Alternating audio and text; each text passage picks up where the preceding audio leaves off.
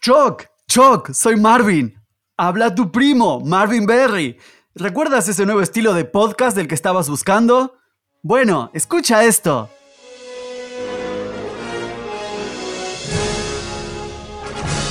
Hola Hernán. Hola Eric, ¿cómo va? Bien, ¿todo bien vos? Muy bien, muy bien y muy emocionado por el capítulo de hoy. Hoy vamos a hablar de una película que marcó nuestra infancia, nuestra vida, Nuestra vida nos sigue marcando. nos sigue marcando. Y tenemos un invitado especial. ¿Sigue siendo especial si es la segunda vez que viene? Siempre, siempre es especial. Juan, hola. Buenas, ¿cómo están? Bueno, ya dijimos bien. Oh, ¿Qué onda, qué onda Juancito? ¿Cómo te sentís con esta peli? me encanta. Eh, creo que es lo mismo que ustedes decían, marcó mi infancia. Hoy vamos a hablar de Volver al Futuro, una película de 1985, pero antes de hablar de eso, les queremos dar la bienvenida a todos a Cine Café Podcast, CCP. Este es un podcast en el que hablamos de cine, hablamos de películas y todo empezó porque un día nos llegó una foto con dos pilas de películas. Estábamos hablando con Hernán y ninguno de los dos se ponía de acuerdo en cuál es nuestra pila de películas preferidas. Y dijimos, hagamos un podcast, miremos todas las películas y digamos qué nos parecen. Y acá estamos, en el capítulo número 8 de este podcast, Volver al futuro. Re bien, no pensé que íbamos a llegar tan lejos. Así que súper bien. No, no. Sí, la verdad, la verdad que uno piensa, hacemos uno, hacemos dos y cortamos y bueno, pa- pareciera que vamos a llegar hasta el final. Buenísimo. Vamos, vamos. Este es un gran peso pesado de, de esta fila. Yo creo que es la mejor película que vimos hasta ahora. Concuerdo totalmente. Sí, yo la estoy viendo a la par de ustedes, eh, va del podcast, y, y sí, Batman es buena, pero Volver al Futuro es Volver al Futuro. Creo que esa película fue la que me hizo dudar de cuál pila elegir. Porque es la película que como que trasciende todo. Entonces como bueno. Pero elegí por el todo más que por... Claro, yo creo que elegí la otra fila para llevarte la contra, porque si no, no hay podcast. pero, pero bueno, obviamente, en, la- en las dos filas hay películas increíbles, pero bueno, Volver al Futuro es Volver al Futuro. Y vamos a hablar de dos cosas. Vamos a empezar el podcast hablando de dos cosas. Primero, es muy difícil que se acuerden cuándo fue la primera vez que la vieron, pero sí van a tener memorias de cuando eran chicos mirando esta peli. ¿Qué, qué se acuerdan? Uh, yo me acuerdo como... Me acuerdo verla en Telefe y me acuerdo soñar ser Marty McFly. Porque es muy canchero, es muy cool. Tiene, tiene la patineta, toca la guitarra, tiene la chica linda de la película. Eh, es el pibe que todos quieren ser. Sí, sí, todos, creo que todos soñamos con ser Martin McFly. Pero más que todo te relacionás porque el chabón es medio loser, como que no le sale ni una bien. Entonces te relacionás por ese lado y... ¿Era medio loser? Te muestran como que no, no es el, no es el popular tampoco. No es el típico jugador de fútbol americano popular que las cheerleaders buscan. No es Ferris Bueller. El chabón es como que lucha en el sentido de si me pasa algo malo no sé si podría con eso. ¿Entendés? Entonces creo que va por ese lado de la parte de loser. Bueno, no, no sería, o sea, si te querés poner como profundo y analizar, bueno, la casa de donde viene al principio de la película es como medio una mierda, el padre es un empleado, no sé, contador, no se entiende bien qué hace, la madre está deprimida y toma alcohol y el hermano trabaja tipo en un McDonald's, ¿no? Es medio, no sé, viene de una casa... Era medio tonto el hermano al principio. Te muestran como que era medio tonto. Sí, sí. Yo, yo siempre asumí que era popular, porque para mí en los 80, medio que si tocabas un instrumento, tenías una banda, bueno, no- como que tenía amigos, tiene una novia, una novia que es linda, él va por la calle y lo saludan, viste que lo, lo saludan de un par de negocios, no, no sé, me, me pareció que que era, era, era bueno.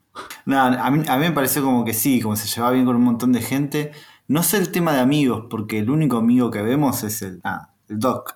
Yo, esta película debe ser la película que más veces vi en mi vida. Supongo que ustedes también, ¿eh? no, no, no, no creo que sea especial para mí. Pero bueno, debe ser la película que más veces vi en mi vida. Y sí, obviamente en cable.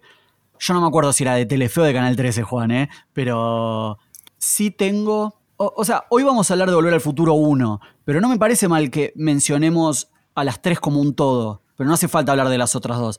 Creo que, que sí tengo como más apego emocional a la 2 porque, no sé, me acuerdo haberla visto más veces la número 2, pero definitivamente la 1 es la mejor. Ah, sí, la 1 la uno es la mejor. Yo, como hablaste de qué nos acordamos cuando éramos chicos. Mm. Y yo me acuerdo Volver al futuro hablada en español. Una de las pocas películas que si la agarro hablada en español no tengo ningún problema y la miro todo y me chupo huevo.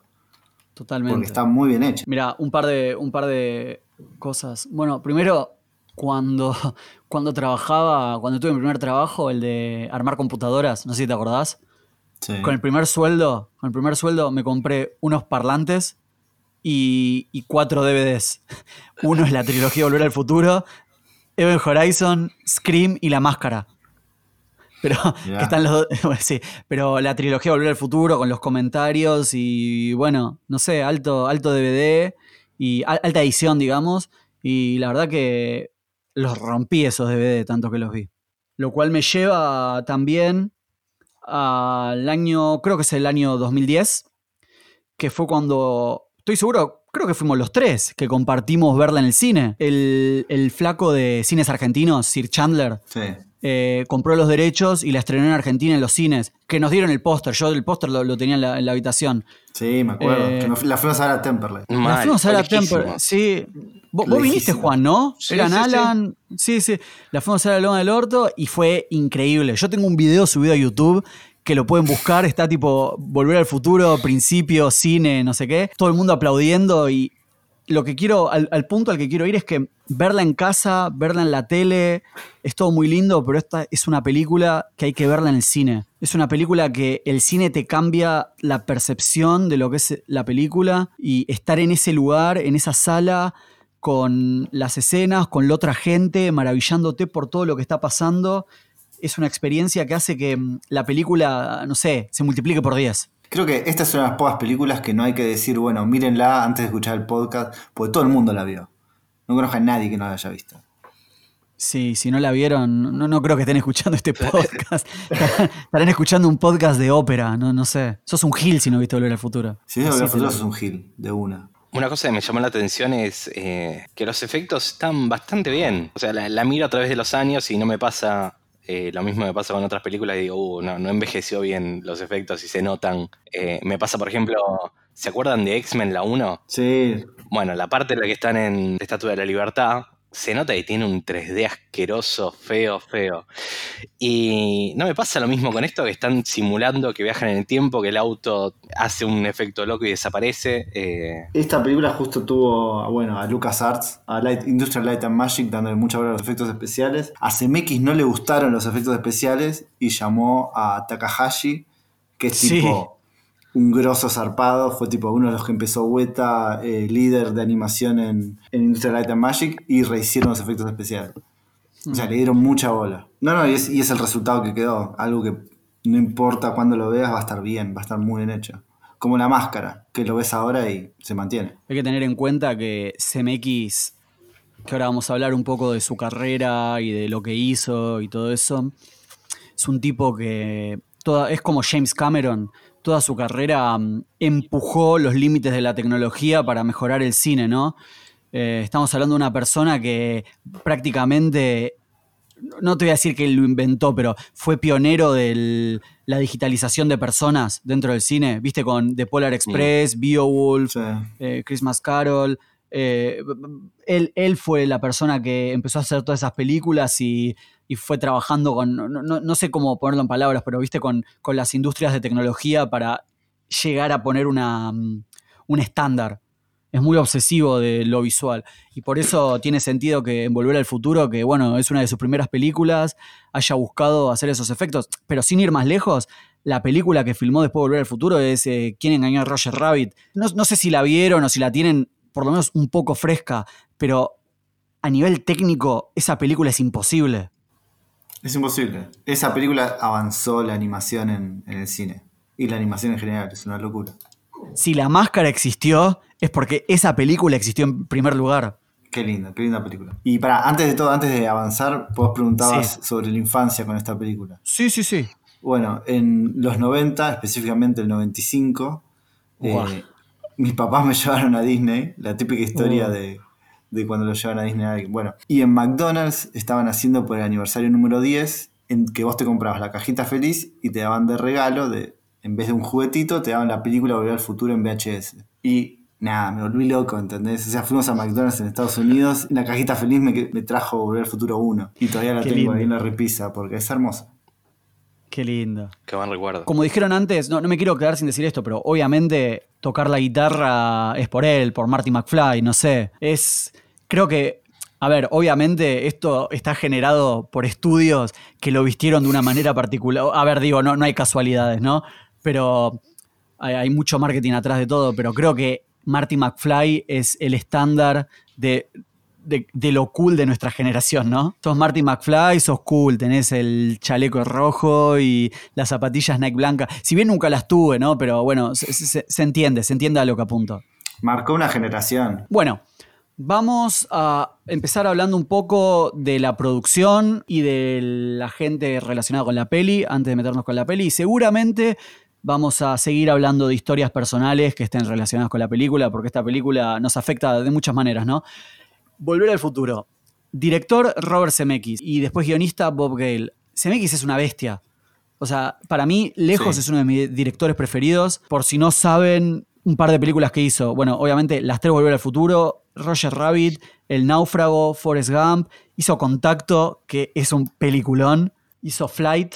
Hizo The Walk, que es una peli que a mí me gustó, pero reconozco que no es tan buena. Y lo que tiene para mí CMX es que hace películas que o la pega o le va muy mal. Como que pasan desapercibidas, ¿viste? Claro, como que no hace películas, películas que por ahí, bueno, sí, no sé, es como que o es muy buena o pasa desapercibida. Totalmente. Ahora está trabajando en Pinocho, que no la voy a ver, no les voy a mentir, pero porque no me gustan las live action de Disney, pero bueno, nada, es interesante.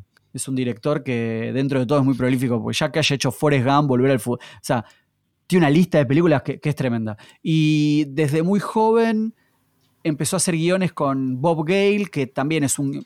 Básicamente Bob Gale es conocido por el mundo de los cómics y por haber hecho Volver al Futuro. Pero mm, lo que tiene CMX es que de muy joven se hizo muy amigo de Spielberg.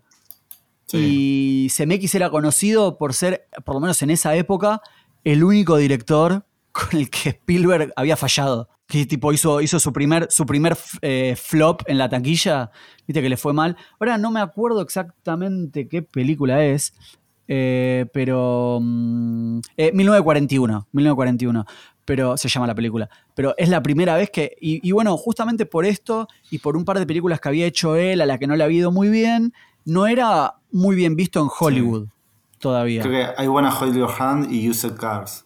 Creo que esas tres películas en 1941 como que le fue medio mal. Porque él no, no dirigió 1941. No, no, no, la dirigió Spielberg. Esa es la que dirigió Ah. Spielberg. Ok, ok.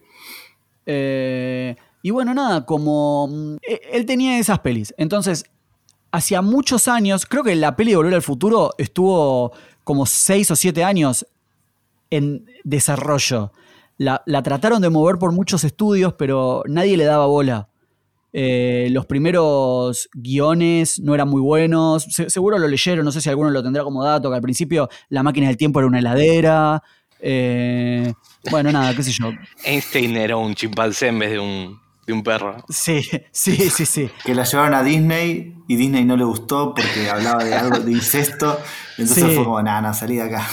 Sí, sí, sí. Y bueno, no sé si leyeron que después Spielberg usó la idea de la heladera en Indiana Jones, Sí, en esa peli de Indiana Indiana Jones. Jones. que mejor ni hablar. No, no, nunca Sí. existió. Eh, bueno, pero la, la cuestión es que Zemeckis, que era medio orgulloso también, no, no sé, no conozco el carácter, pero bueno, esto es lo, lo que, lo que se dice. No, no quería recurrir a Spielberg para que lo ayude, porque en ese momento Spielberg le daba, le daba una mano a todos, ¿no? Estaba Gremlins, qué sé yo. Sí, yo eh, vi justo en el making of de que Bob Gale y CMX decían de que como que les agarró algo medio tipo como mística, como, che, pará, no volvamos a usar a Spielberg porque nos va a ir mal de vuelta. La flashearon por ese lado.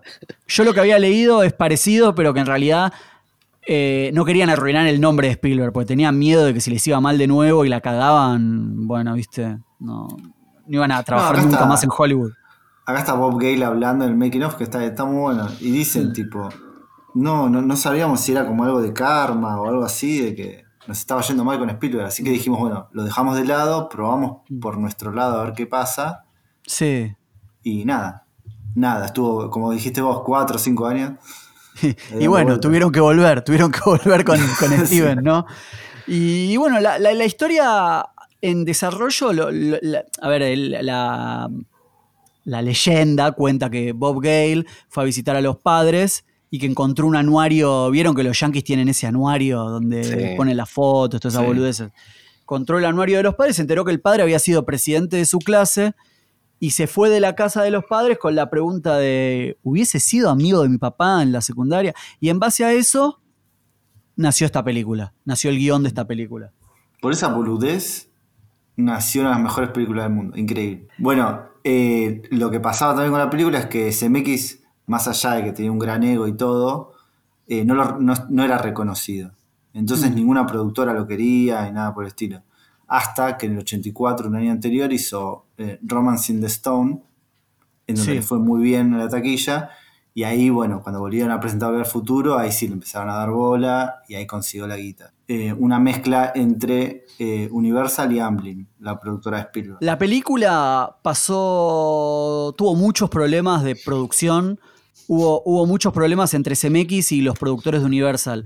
Eh, en principio, CMX quería a Michael Fox como Marty McFly, pero bueno, Michael Fox estaba trabajando en un programa de televisión, Family Ties, y no, lo quisieron ceder para que haga la película, entonces terminaron contratando a otro actor que se llama Eric Stoltz. Pobre, es el, el Pete Best de Volver al Futuro. y empezaron a grabar la película con Eric Stoltz. Sí, tuvieron cinco semanas de grabación y está, está, está buenísimo que está ese material para ver. Sí, sí, sí. Y te, das cuenta que no funciona. No, no es, lo mismo. que no No, no es lo mismo. Como que necesitaban una actuación más cómica, más llevada, más. Los personajes que reaccionen a las situaciones y este personaje, va, este actor, Eric Stoltz, era muy dramático.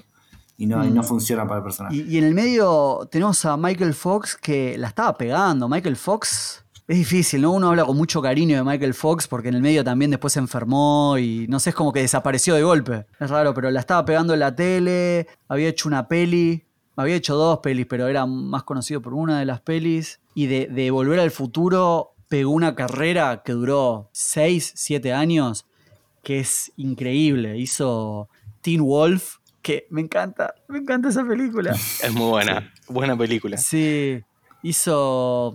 Bueno, no me acuerdo, no me acuerdo el nombre, pero es esa que es cirujano plástico y se muda a un pueblo chiquito. ¿Sabes cuál digo, Norman? Sí, sí, sí. sí, Que, que rompe un granero y se tiene que quedar. Sí, sí, sí, sí, sí. Se entiende por qué CMX lo quería a Michael Fox en la película, ¿no? Sí. Y, y pobre el chabón, como vos dijiste, estaba grabando Family Ties y era un quilombo porque el chabón tenía que grabar de la mañana hasta el mediodía o hasta la tarde y después mm. se tenía que viajar a los estudios ahí de Universal, grabar, volver al futuro hasta las 3, 4 de la mañana, irse a dormir, dormir 4 o 5 horas, levantarse y seguir así por 100 días más o menos. ¿Cuánto duró la, la filmación? Un montón. Después tenemos Christopher Lloyd, que es tremendo. Y Christopher Lloyd no era la primera opción, la primera opción era Jeff Goldblum.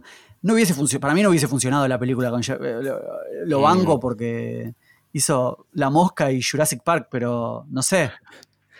Sí, no, no hubiera funcionado. No, hubiese sido un humor totalmente, porque Jeff Goldblum es mucho más cínico, ¿viste? Más sarcástico. Y Christopher Lloyd también lo amo mucho por esta película, pero también Campamento Perdido.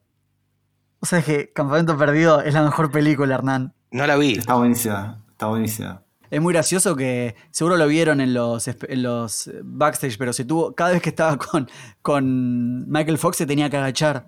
Le dolía la espalda después, porque era, era, era muy alto comparado con Marty. Lo que tiene Christopher Lloyd es que el personaje del Doc nos acompañó en toda la vida. Es más, cuando hicieron eh, las últimas cosas para robar plata de esa película, Sí. Al que llamaban era Christopher Lloyd, a ningún otro llamaron. y pero porque Michael Fox estaba enfermo, boludo. bueno, pero si tuvieras que llamar a otro, no llamarías a Crispin Glover, ¿entendés? No llamarías a, a Biff. Pero, ¿qué es lo que, qué es lo que pasa? E- Es, es- es la magia de las prótesis. Nosotros pensamos en Christopher Lloyd viejo. No, no sé cuántos Claro. años tenía Christopher Lloyd cuando hizo la película, pero la mitad de la película también eh, tenía las prótesis. Entonces, eh, ¿cómo se dice? Nada, verlo a Marty McFly ahora, si, lo, si fuese un personaje de verdad y lo ves todo viejo, medio que te la baja, ¿no? O sea, Sí, no, no es digo, lo mismo. haces un evento, haces un evento y llega Michael Fox, ponle que no tenga Parkinson, pero llega con su patineta. ¿Qué onda, Waze? ¿Qué? Igual es muy loco que Marty, Mc- o sea, eh, Michael Fox los ves ahora de viejo y tiene como cara de pibe todavía, pero todo con arrugas, pero tiene la misma cara, ¿entendés? Sí, Sí. a mí, a mí me chocó un poco al- cuando empecé a ver la peli, porque, bueno, de nuevo, nosotros veíamos esta película, qué sé yo, que teníamos seis años, siete años, pero... Y era grande Marty McFly, pero ahora somos más viejos que Marty McFly. somos más viejos, somos más viejos que el Sí. actor cuando hacía la película. Y le veo la cara y digo, uh, qué, qué joven. Nada, estamos, estamos viejos. Nos, nos vamos, nos vamos a morir pronto. Bueno, eh, sigamos con la peli. Después, el otro actor que vale la pena mencionar es Crispin Glover, que hace del padre de Marty McFly, que también se roba la peli, es un actorazo. Es Que- el actor más raro de toda la película y que va perfecto con el personaje, porque el personaje es raro y, y todo el mundo dice que Crispin Glover es raro, que es una persona que habla diferente, que actúa diferente, que tipo cosas que metió en el personaje son improvisaciones de él, como cuando le tiemblan las manos cuando habla. Sí, sí, eso lo, lo- lo hace, lo hace un montón. Soy tu densidad. él. Sí, to- Sí. Y que decían que CMX, que le hinchaba un poco las pelotas, Sí. que, que el chabón improvisaba mucho y que lo tenía que frenar constantemente y decirle, bueno, no, bajá 50% de lo que estás haciendo porque es demasiado. Y que lo reemplazaron en la 2 y la 3.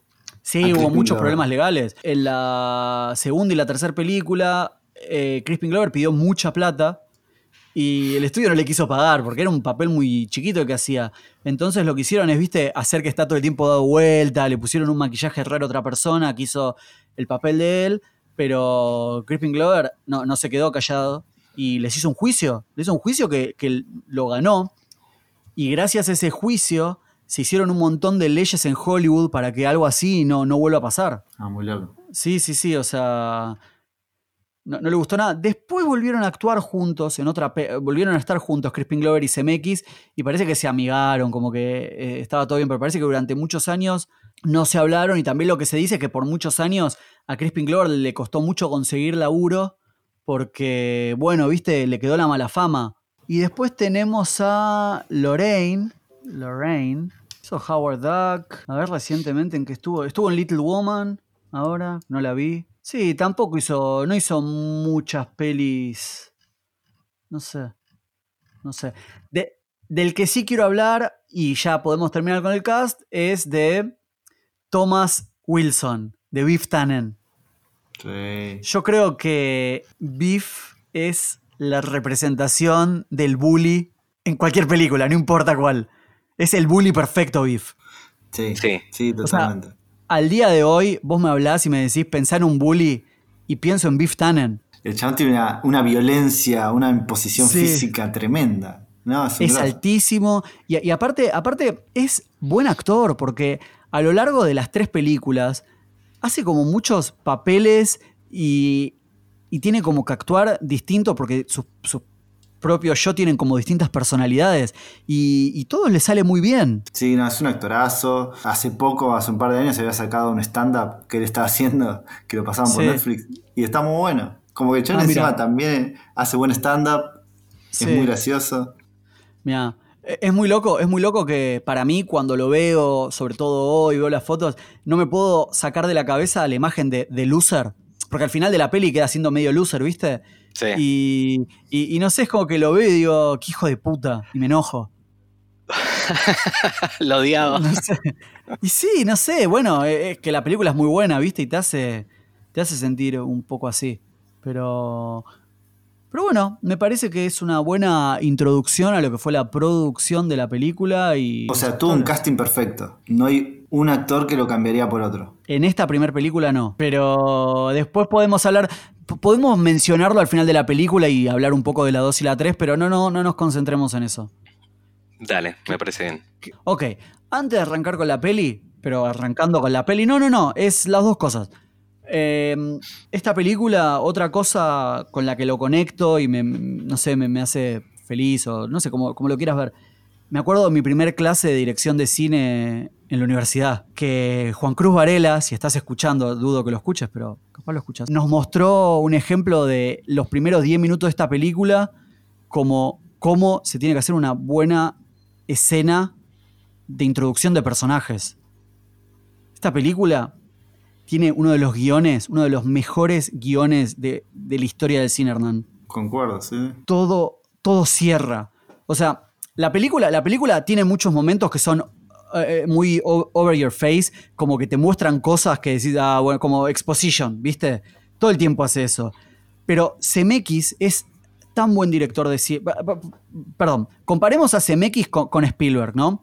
Spielberg, cuando vimos Hook, es un director que hace magia con la cámara, pero hace que todos los movimientos de cámara y la dirección que hace sean como mm, orgánicos a la película, ¿no? Pero para mí, Zemeckis es todo lo contrario. Para mí, Zemeckis es medio fanfarrón y le encanta decir, mirá, mirá, acá estoy yo y acá te muestro esto y acá estoy haciendo esto. Sí, sí. Eso es como lo veo yo, ¿no? Podés estar de acuerdo o no. Y solamente viendo, ahora, ahora empezamos con la peli, ¿no? Pero solamente viendo el primer paneo y la primer...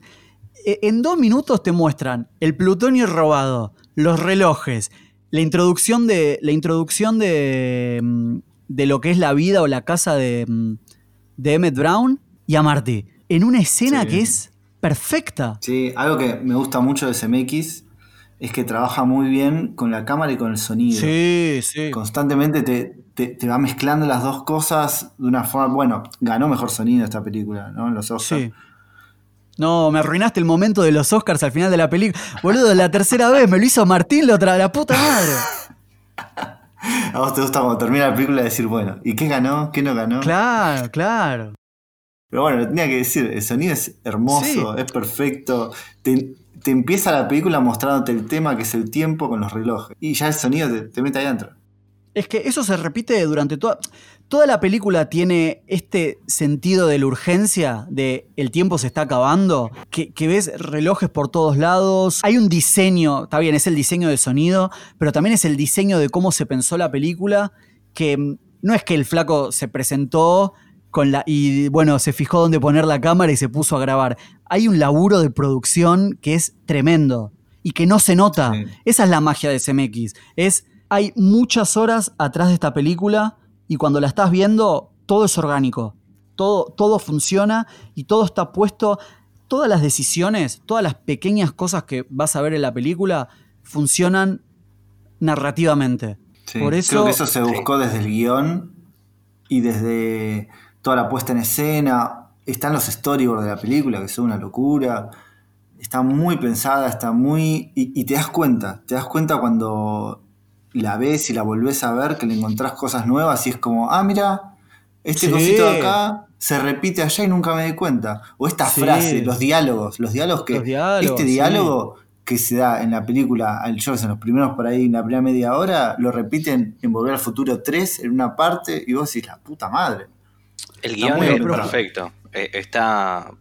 ¿Cómo está armado toda la estructura de las tres películas? Nada, es una locura. De- después tengo un detallecito ahí al final, después de que veamos la película. Pero está muy bien hecho. Está, está muy bien pensado. Mm. Está, se nota que está planteado desde un principio. Pero, pero imagínate, imagínate a tal punto que nunca me había dado cuenta en esta primera escena ahora el diario que dice, viste que dice que eh, el que Emmett Brown la está, casa. sí, que vendió la casa y bueno, con esa plata supongo que hizo la máquina del tiempo, ¿no? Sí. Sí, sí, sí, te, te va tirando pistas totalmente todo el tiempo. Y la tenés que volver a ver para darte cuenta, ah, mira, eso que puso ahí que vos pensaste que era un paneo, no, no, es para contarte algo que inconscientemente lo vas a ver más adelante. Y yo creo que, bueno, en esta primera escena, en esta, em- em- empe- si querés empe- empecemos a hablar de la primera escena. Bueno, primera escena, los relojes. Una toma, un paneo, muy bien hecho, muy estabilizado, en donde ves a un montón de relojes, todos en la misma hora, y cada reloj es particular, tiene algún arte o tiene algo extraño, pero son todos diferentes. Y en algunos te muestran partes de la película que van a aparecer más adelante. Hmm. Como el reloj donde está una persona colgada del reloj. Que yo no sé si esto es de un homenaje a una película anterior o algo por el estilo, porque me parece que tiene algo que ver con Chaplin, ¿puede ser? La verdad no tengo idea. Bueno, no importa. Te muestra un montón de cosas, te muestra el típico reloj del gatito ese que mueve los ojos. Amo, ese- Sí. amo ese reloj. Y en ese paneo también te muestra un cuadro donde están estas dos noticias, que dice que la mansión fue destruida y que está como en bancarrota. O sea, estamos viendo del principio que nos cuenta algo que por ahí más adelante lo vamos a ver o no. El paneo sigue y ves unos cuadros de Einstein y los otros que eran, eran Edison. Está Darwin y no me acuerdo quién más. Bueno, y después vemos en, la misma, en el mismo paneo unos inventos medio extraños que me hizo acordar un poco a, a Gremlins, en donde está el- la máquina de café, la, el la lata al perro. Perdón, es que yo también lo anoté, ¿eh? como porque yo esto lo voy a voy a nombrar, voy a hacer un paralelismo varias veces entre Gremlins y esta película, ¿eh? Y y sí, obviamente acá tenés otra vez la idea del inventor en los 80 que tiene su garage y que hace películas, que y hace, hace inventos. Convengamos que mm, el Doc Brown no es un gran inventor. La pegó con la máquina del tiempo, pero básicamente a lo largo de la película hay muchos hints de que todo lo que hace es un fracaso, empezando por el amplificador, ¿no? Incluso, bueno, la noticia del diario dice, Sí, que está en bancarrota, que se le destruyó la casa, porque le habrá explotado algo, andás a ver. Es, es medio. Sí. Es, es medio. Para, para, para. Es medio shady el personaje del Doc Brown, así que capaz Bueno. la quemó por el seguro, ¿eh? Ah, No, pero. Puede ser, pero puede es- ser, puede ser. eh, Sí, sí. tiraste una y me gustó, sí, sí. No lo había pensado. Y otra cosa que vemos acá y que también está a lo largo de toda la película, la cantidad de plata que Pepsi y Burger King pusieron para estar en publicidad. Hay mucho product placement en esta película, demasiado. Y acá vemos como que Emmett Brown come mucho en Burger King, pues tiene como varios whoopers ahí tirados. De hecho, en la escena siguiente, cuando uh, Marty sale de la casa, el Burger King está exactamente al lado. Vieron que él sale por la puerta de atrás en el parking lot y está el Burger King. Bueno. Como Gremlins. Que es el mismo, claro, Sí. exactamente. El mismo. Bueno, el mismo paneo, vemos unas tostadas que se están haciendo, quemándose, que después no le dan bola y me pone re mal, se están quemando unas tostadas. La comida del perro que le están abriendo, o sea, vemos que hay un montón de comida en el plato, o sea que no la están comiendo.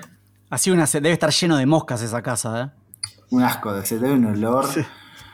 Y entra nuestro personaje principal por la puerta con un skate. Ya te cae bien, ¿entendés? Tiene unas Nike blancas con la, la pipa roja. Espera, espera, espera. Y ahí vemos, ahí vemos el cartel. Productores ejecutivos, Steven Spielberg y, y no sé si le llamó la atención Kathleen Kennedy, Sí, sí, sí, la dueña de Star Wars. la dueña de Star Wars, sí. La, la- la dueña de las llaves del reino. que Sí, trabajó con Spielberg muchos, muchos años y bueno, ahora maneja, maneja la franquicia de Star Wars, sí. Lucasfilm. Sí. Ahí deja la patineta, la patineta, seguimos a la patineta con la cámara y vemos que choca con una caja de plutonio. O sea, la Sí. noticia nos relaciona directamente con que alguien, o este pibe o alguien se robó plutonio. Pero, pero es muy loco porque si es la primera vez que ves la película, yo no sé si le das tanta bola a la noticia de la tele. Por ahí estás No mirando otras nada, ¿eh? cositas. No, no. Es como que. Es porque como es noticia y es algo que uno está acostumbrado a poner en segundo plano mentalmente, ¿no? Cuando está el noticiero de fondo. Sí, sí, yo creo que recién la, la segunda o tercera vez que ves la película te das Sí. cuenta de eso. Sí, sí, sí. Y después vemos esto que me encanta, en donde está Marty McFly subiendo un montón de perillas, como que está subiendo el volumen de algo. Hay el detalle de sonido, ¿no? También de vuelta de a medida que va subiendo, como se escucha como un sonido de tensión que va subiendo también de fondo. Ay, sí. Esto cuando lo vimos en el cine me ponía re nervioso. Porque sentía que me iba a explotar los oídos, no sé, boludo. Y acá, acá vemos tres cositas. Primero, Juan, vos que sos nuestro, nuestro music guy. ¿Qué, qué onda esta guitarra? Dale, contanos la historia. No, no, no tengo ni idea de la historia de la guitarra. No, Pero- no, ¿para qué te trajimos No. al podcast? Me, me voy. bueno, vemos la guitarra, que la verdad que es una linda guitarrita, no ¿No importa. es muy chiquita? Es chiquitita, sí, es linda, es cute. Para viajar. Vemos la casa, que es un desastre, es un asco la casa del chabón. Es una- Pero bueno, pero bueno, así es como me imagino la casa de un inventor, ¿no? De un tipo que tiene la capacidad de crear una máquina del tiempo, qué sé yo. Y acá, esta es la- lo, lo más importante que quiero mencionar, que es que esta escena, esta escena es, es la escena más importante de la película. Y voy a explicar por qué. Esta escena marca el tono que va a tener la película. Porque después de esta escena, a ver, la escena es una boludez, él prende el amplificador, sale volando, pero esa acción de salir volando te mete en el universo de la película. Vos decís, ok, este es un universo donde una persona puede prender un amplificador y salir volando y está todo bien. Y a partir de ahí. No, te, no cuestionás más nada. No, no, pero viste que hay películas que uno está viendo y dice, ¿por qué hizo esto? ¿Por qué puede viajar en el tiempo? ¿Por qué puede pasar tal cosa? ¿Por qué tal otra? Pero acá después de esta escena, esta, escena es muy importante. Está, muy pensada esta escena. Eh, de- despu- después de que él sale volando, no pasa nada y creo que dice, no, no sé qué dice, cool o heavy o cualquier cosa que, radical, no, no, no sé qué dice. Eh, vos decís, ok, este es el mundo en el que estoy y voy a aceptar todo lo que me den. Marty, Marty sale volando y recibe, recibe un llamado, que es el llamado de- de- del Doc, que por algún motivo llama a su propia casa y pregunta, "¿Qui- ¿quién está ahí? Y, y le dice que por favor vaya al centro comercial a las do- una y y media, cuarto de la, de la mañana. a la una y cuarto de la mañana y después suenan todo y que lleve la cámara de video. Y después Sí. suenan todas las alarmas juntas y él dice, uy, me tengo que ir. Y el otro le dice, uh, son 25 minutos tarde. Y Marty dice, no, voy a llegar tarde. Corte a la, él saliendo de la casa y la música de la película, Sí. The Power of Creo Love. que es esa entrada donde el chabón dice, no, I'm late for school. Y de repente es como Sí. una película adolescente. Me encanta. Sí, sí. Sí. Y, a- y ahí lo vemos, lo vemos a él andando en patineta en una escena muy cool en la ciudad. Pará, de esto quería hablar, ¿eh? O, o no sé si vos querías hablar de esto, pero esto me marcó toda la vida. Agarrarse de la camioneta. El chabón Andar- saliendo andando en skate, agarrándose la camioneta y yo dije, wow, yo quiero ser esa persona, quiero andar en skate. Pero nunca lo hiciste. Lo intenté, pero no. Nuestras tardes en el Parque Centenario. Bueno, y, Claro. y- y acá, claro, no, no, pero totalmente. Y bueno, acá vemos un poco. Acá voy a hablar. Acá, acá, acá y en la próxima escena, ¿no? Pero acá vemos un poco de. ¿Se acuerdan que cuando hablé de Gremlins? Porque justo estaba Juan también. Me fui al gobierno de Ronald Reagan y hablé Sí. como 10 minutos. Bueno, estamos en el mismo setting. Acá estamos en un, Sí. en un Estados Unidos que mm, está medio venido abajo. Bueno, vemos, viste, la ciudad, que hay un cine porno, están las iglesias, la, la ciudad, obviamente, más allá de que vemos el gimnasio, la vemos súper venida abajo, ¿no? La, la Sí. torre de reloj, vagabundos durmiendo en la plaza, sobre todo en la- después del colegio, cuando nos vamos a Hill Valley, eh, a- perdón, a Lion State, que Sí. mm, Sí. está todo, todo venido a menos. Y, y- y- y esto es muy importante porque, obviamente, yo, creo que hay en los 80 hay dos tipos de películas. Están los que eran pro lo que estaba pasando y contra, ¿no? Tenemos pro, que es todas las pelis militares, porque Reagan era muy conocido por gastar mucha plata. Per- perdón que sé mucho de esto, no me pregunten por qué, ¿no? Pero que gastaba mucha plata en lo militar. Pero esto es muy importante porque Ronald Reagan, como nuestro ah, querido amigo Trump, basó su campaña en el eslogan de hay que hacer a- a America Great Again. Y ese Great Again no es nada más y nada menos que Estados Unidos en los 50. Por eso es muy importante esta película también y cómo, cómo está, cómo hace esa dicotomía entre los 80 y los 50. O sea, no, no es casualidad. No es casualidad que los 50 de Estados Unidos posguerra son el, el- el- el mundo perfecto. A ver, les debe pasar como a mí. Cuando se va ese momento, te agarra una nostalgia de una época que no viviste. Está muy bien pensado, está muy bien armado. Y nada, es, es importante. A ver, no te cambia saberlo o no saberlo, pero enriquece saber que ese contexto político existe y, genera como mm, ese choque entre lo que son los 80 destruidos y los 50 posguerra florecidos, por decirlo de alguna manera. Sí, acompañando eso que decís, eh, en esa vuelta en patineta que da por la ciudad, hay como muchos detallecitos que podés ir viendo, no sé, locales que están cerrados, locales que están medio rotos o como abandonados. te- es como superficial y quizás eh, no le prestas tanta atención de una, pero está ahí, está, pensado. Para la producción de la película, primero filmaron la escena en los 50. Primero armaron el estudio como si fuera los 50, súper lindo, limpio, y después dijeron, bueno, listo, destruyamos todo. Y ahí filmaron lo de los 80. por, eso, por eso tiene eso. Bueno, seguimos con la película. Él llega a la escuela. La escuela también, toda llena de grafitis, toda medio hecha mierda, no sé qué. Y antes de entrar se encuentra con su novia, Jennifer, que le dice, pará, no entres por acá porque está el director, vamos por la parte de atrás. Strickland, el famoso Strickland. Y ahora Slacker, Sí. Mark Play. Que está, está también, también, ¿no? Con esa idea. Bueno, es que hay ideas compartidas en las películas que estamos viendo, ¿no? Pero bueno, es, es muy Como parecido a, sí, al director de Ferris. Pensé lo mismo. Yo vi esta escena y dije, ah, esto es Ferris. Es muy loco. En donde tenés al director malo que lo frena y le dice, yo te voy a agarrar, o ya te, te vas, te, te va a ver mal en la vida. Pero este es más malo. Sí, Pero este es más malo, porque este, viste, you're a slacker, McFly. Es como, no sé, viste que le dice, ningún McFly logró nada en la historia. O sea, es como muy fuerte, es muy fuerte. Hoy, hoy, educativamente hablando, lo echan del No. colegio. Sí, sí. Es que se mete con la familia. O sea, vos Sí. vas a ser como tu papá, un perdedor. Y es como, bueno, pará, llegué tarde un par de veces. Obviamente, nosotros nos falta mucha información de la película. Que, que- que no es importante, pero bueno, es lo que de- vos decías que Marty McFly es medio loser. Bueno, la realidad es que nosotros no sabemos cómo le va en el colegio o mm, cuáles son sus prioridades. Digo, por, por lo, por lo poco que sabemos, su familia es medio loser y él es medio loser también. Sí. A pesar de que para nosotros es el chico cool, ¿no? Pero bueno, qué sé yo. Sí, creo que hasta acá te lo pintan como el pibe cool y de repente te van mostrando cosas de, de background del personaje como para decirte, bueno, quizás no es el más cool de todos los personajes. Pero, pero a mí me compra en la siguiente escena cuando están haciendo la audición de bandas. Toca re bien la guitarra.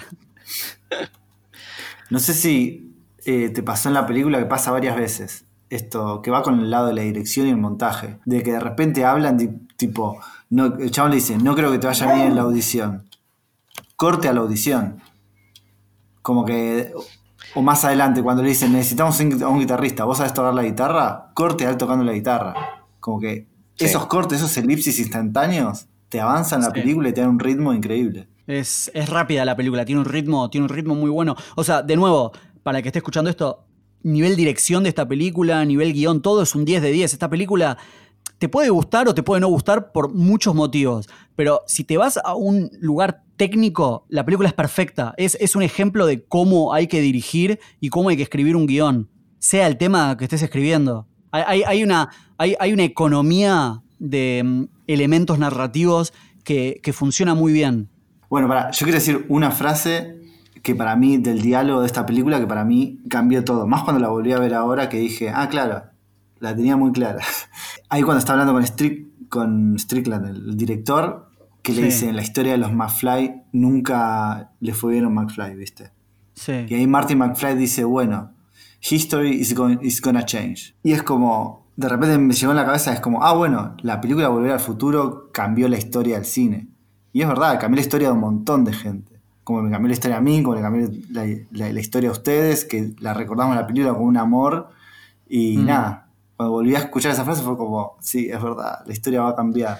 Sí, es, es una, es una película que no podés no mirar, o sea, la estás, estás haciendo, cambiando de canales y la ves y la dejás. Hace poco, hace poco, hace poco nos habíamos ido de viaje acá y mm, estaban pasando Volver al Futuro 2 en japonés. Y bueno, no entendés, o sea, nada, eh, te- viste, doblada.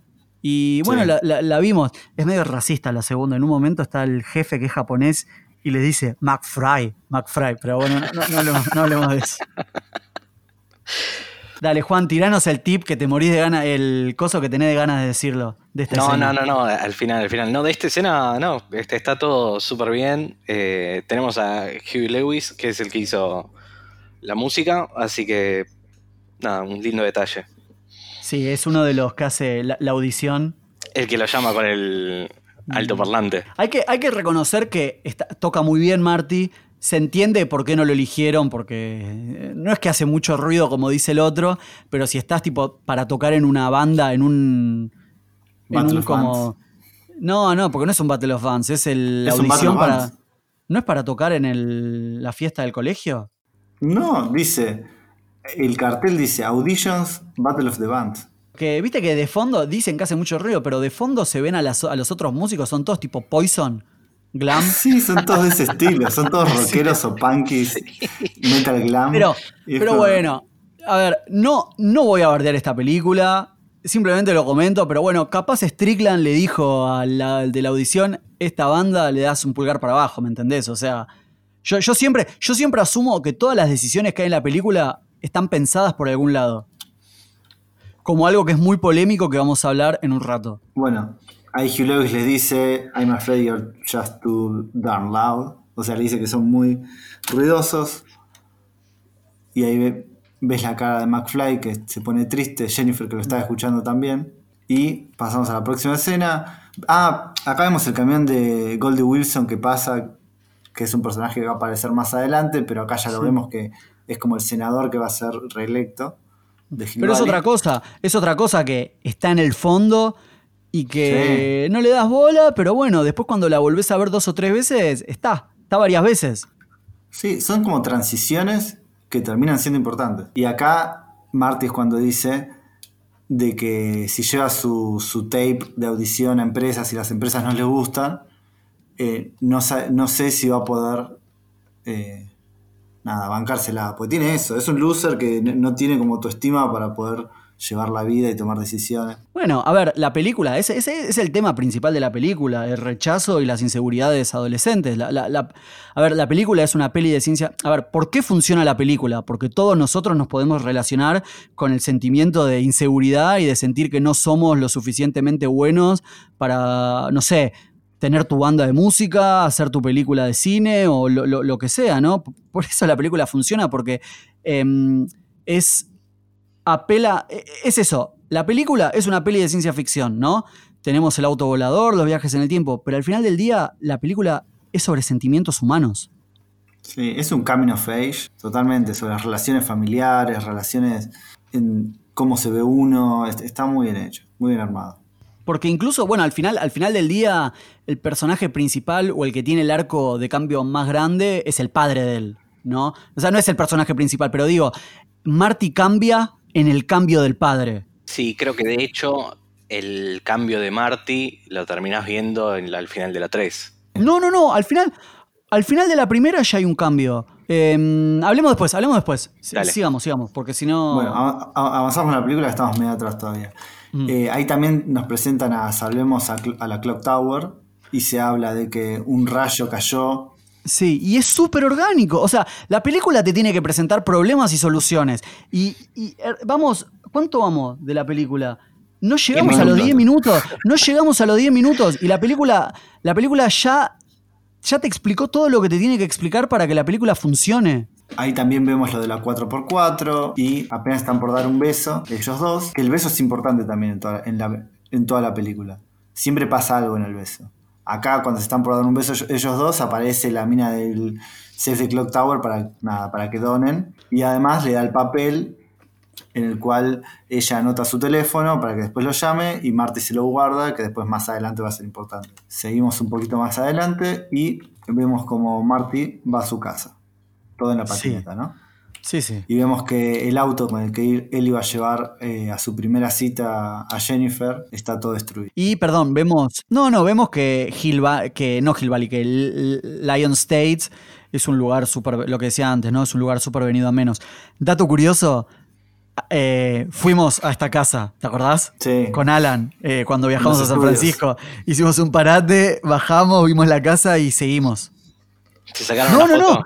No, no, no, no los estudios. ¿No te acordás que fuimos a la casa? Sí, pasamos con el auto, pero pensé que hablabas de los estudios de, de Hill Valley. No, vos hablas de la casa esta de La casa, State. vinimos, vinimos a esta casa que es una casa donde vive gente de verdad. Seguro viste de adentro y dice, oh, otros, otros más que a molestar. Sí, pues creo que esta era la casa de una productora o algo así, como que se filmaron así, tipo en la casa de un productor, en la casa de... Sí. En esta escena vemos al personaje del... Nos presenta al personaje del padre y al personaje del jefe del padre en este caso, que Sí. viene a ser el malo, Piff. Lo trata mal, que te das cuenta que se aprovecha y abusa de su empleado y que el padre tampoco presenta mucha resistencia. No, el padre, alto loser. Que, Alto viste, ruso. que, que le dice, no, te voy a hacer todo el trabajo para mañana, y el otro le pega delante del hijo, y le da el auto y le dice, ¿quién va a pagar mi tintorería? Es tremendo ver, ver una cosa así, ¿no? Es tremendo. Y el padre se pone re mal cuando habla con Marty, cuando se va a Biff y le dice, eh, ya sé que lo que viste es un garrón, pero bueno, Biff es mi supervisor y no sé qué. Y te pone mal. Aparte, esa, esa cantidad de gomina que usa en el pelo. Sí, sí. Y ahí el padre dice la frase de no soy muy bueno en las confrontaciones. Sí. Ya te das cuenta de, te va, te va tirando información. Siguiente escena son ellos comiendo, escena que se repite en todas las películas, y vemos la Diet Pepsi. La esta, esta- esta escena, esta escena también es. Porque está bien que ya al principio te das cuenta que el padre es un loser por cómo lo trata Biff, ¿no? Pero todos tenemos nuestros bullies y no sé. Pone que en el peor de los casos lo ves como que es el jefe y no tenemos la cultura que tenemos hoy. Que no sé, si tenés un jefe así, no pasa en una empresa grande, ¿me entendés? Pasa por ahí si trabajás en un negocio más chiquito o algo así. Pero la escena esta donde está mirando los capítulos viejos de televisión y se ríe con el brazo estirado. Es que, es que, es que yo Esa nunca me olvido. tan rara que tiene. Nunca me olvido esa primer clase, esa primer clase con Juan Cruz diciéndonos así presentás un personaje. Y es cierto. O sea, no. ¿Entendés, ¿Entendés toda la mentalidad del personaje, de todos los personajes en esta mesa, ¿no? En dos minutos. Son todos pers- personas que resignaron sus sueños. O sea, que fracasaron en la vida. Está bien, tienen hijos, pero nadie es feliz. Nadie feliz. Nadie es feliz. Ella toma vino. Va, toma vino, no importa que tome vino, pero digo, ella se nota que es medio alcohólica, está medio como gordita. eh, Sí, creo que a- acá es donde presentan a la madre bien. en Sí, y a los hermanos. Y a los hermanos. Ella tira una torta porque aparentemente había un. El hermano de ella está en la cárcel y parece que iba a salir hoy, pero no sale hoy. El tío Joey. Y. El, el Uncle Joey, totalmente. Ella tira unas frases re, re feas de que. No, sí, o sea, cuenta una historia linda de cómo lo conocía al padre en una fiesta en la secundaria, en Chandler Under the Sea, pero a la vez tira de que. Y ese momento supe que iba a estar con tu padre para toda la vida. Y lo dice con una tristeza. Con una resignación. tan fuerte al mismo tiempo que el padre está riéndose, tipo muy raro, tipo. "Ah, ah, ah", así. Sí, mirando, mirando, mirando una repetición, una repetición bien. Es como, no sé, imagínate. Ay, no, no, no me sale ningún ejemplo. Mirando un programa viejo. Mirando Es los tres chiflados. Mientras se sirve, se sirve esos cereales y rebalsa el vaso de la, la copa de cereales. Y es como que Es Marty. Marty ve eso y ve a la hermana que es medio, la ves cómo está vestida y cómo habla, y al otro hermano que trabaja en el negocio de comida rápida. Y me imagino, ¿no? El pibe como que no quiere esa vida para él. No, no, no. Pero bueno, ya te los encasilla y te los pone con un estereotipo de que tenés al hermano que es más grande, pero que es un loser porque está trabajando en un lugar de comidas rápidas. Sí. La otra hermana que es medio loser y que nunca va a tener un novio. Y, y la madre que es re hinchapelotas porque le dice, no, que está de- muy conservadora. digamos. Muy conservadora, sí. Las prótesis. Tremendas las prótesis. Muy bien hechas. Sí, sí, sí. Sí. Estuvieron, creo que eran tres o cuatro horas de maquillaje que tenían que tener Sí, sí, sí. antes de entrar a escena. Una locura. Después también me da gracia que toma vodka Popov. Me hace acordar ese vodka barato que, que tomamos el Nikov. Y esta casa es muy parecida también a la de Gremlins. La que hablamos. Siguiente escena, Marty McFly durmiendo de una forma muy extraña en la cama. También hay un reloj. Eso, eso que digo, ¿no? Que, que los relojes van llevando la película. Y Suena el teléfono, atiende, es el doc que le dice, che, no te, te quedaste dormido, mirá que tenés que venir, ¿eh? Y me olvidé la cámara, anda a buscarla. Bueno, ok. Se come un chocolate muy raro, se lo come, se va y próxima escena, Marty en la patineta con la cámara en la mano. Super a- cool, con sus Walkmans. Super cool. Sí. Walkman, la camperita esa, no sé cómo se llama, pero está buenísima. Sí. Ahí hay otro detalle. Tenemos el cartel del, del shopping que tiene la hora y el nombre de- del lugar. Twin Pines. Y me da gracia, me da gracia que vemos el camión de, del Doc Brown que dice 24 Hour Scientific. eh, ¿Cómo es? Service. No sé, dice. service, sí, sí, sí. Y es como, que es re turbio. todo, para, para mí, todo, todo alrededor de- de- del doc es turbio. Y bueno, Sí. esto es algo que yo no estoy de acuerdo, pero lo voy a tirar acá porque controversia. Y es una de las cosas que la gente más se queja en internet, que es la amistad entre, entre ellos dos. Que para mucha gente Sí. es muy turbia la amistad esa que tienen. Es rara la diferencia de edad, ese es el tema. Sí. Sí. Sí, sí, sí. Yo Pero lo bueno. justifico de dos maneras. Yo te voy a decir cómo lo justifico yo. Primero, no me importa cómo, cómo querés ver los viajes en el tiempo y eso, pero primero, este doc ya pasó por la historia, así que lo fue a buscar a Marty McFly. Y si eso, no, o sea, ya lo conocía porque Marty viajó en el tiempo. Y si eso no te gusta porque querés pensar en que hay muchos universos y bla, bla, bla, eh, bueno, nada, eh, lo contrató a Marty para que haga cosas, Marty estaba ahí, son vecinos, viven cerca, eh, necesitaba alguien que le corte el pasto, andás a ver, no, no sé, no, no me parece tan anormal. Capaz, viste, Marty se hizo amigo, le prestaba el amplificador, bueno, viste. Paseaba a Einstein. Claro, andás a ver, no, no, no me parece Sí, tan loco Creo que amigos. al ser una esa- esas ciudades chiquitas estadounidenses, Sí. ¿viste? Sí. Por ahí tiene eso de que todos se conocen entre todos y por ahí Martin en ese sentido identificado con amigos de la secundaria o algo así, encontró a este Mm. chabón algo muy loco que lo- le llamó la atención. Leí que en un draft de- del guion había una explicación, pero decidieron sacarla. Y me parece lo mejor. Me parece. Hay, hay veces que menos es más. Y en este caso, me, me parece que si, si tenés tiempo para cuestionar por qué Marty es amigo del Doc, no sé, anda anda a hacer otra cosa, no hinche las pelotas. Sí, sí. De la película sacaron creo que 10 o 15 minutos. O sea, Sí. hay varias escenas que no están. Bueno, en esta misma escena de esa camioneta se presenta al DeLorean. Obviamente nos cambió la vida a todos porque es un auto de la concha de lora hermoso que siempre quisimos tener y que nunca vamos a poder tener. Pero no es solo, eh, pará, pará. No es solamente que se presenta el DeLorean, sino que es la primera vez que suena la música de la película. Cierto. Uy, no me he dado cuenta de eso. Porque lo único que tenemos antes es la música de, mm, de Huey Lewis, de Power of Love. Y esta es la primera vez que se escucha el pam, pam, pam, pam. Tremendo. Y aparte la, la entrada del auto, es, es hermoso um, todo el humo que hay, y de repente baja lentamente el auto y te hacen todo un paneo del auto, toda una vuelta de cámara del auto que es hermosa. ¿Y no te parece que en esta época hay muy buenos autos en el cine? Tenés este auto, después el auto de Batman, después el, el auto de los cazafantasmas. Está buenísimo. ¿Por qué no te vas a hacer un podcast con Juan Martín de autos en el cine y George Lucas? bueno, nada. No, Este no, pero auto sí, sí, es verdad, está es verdad. hermoso.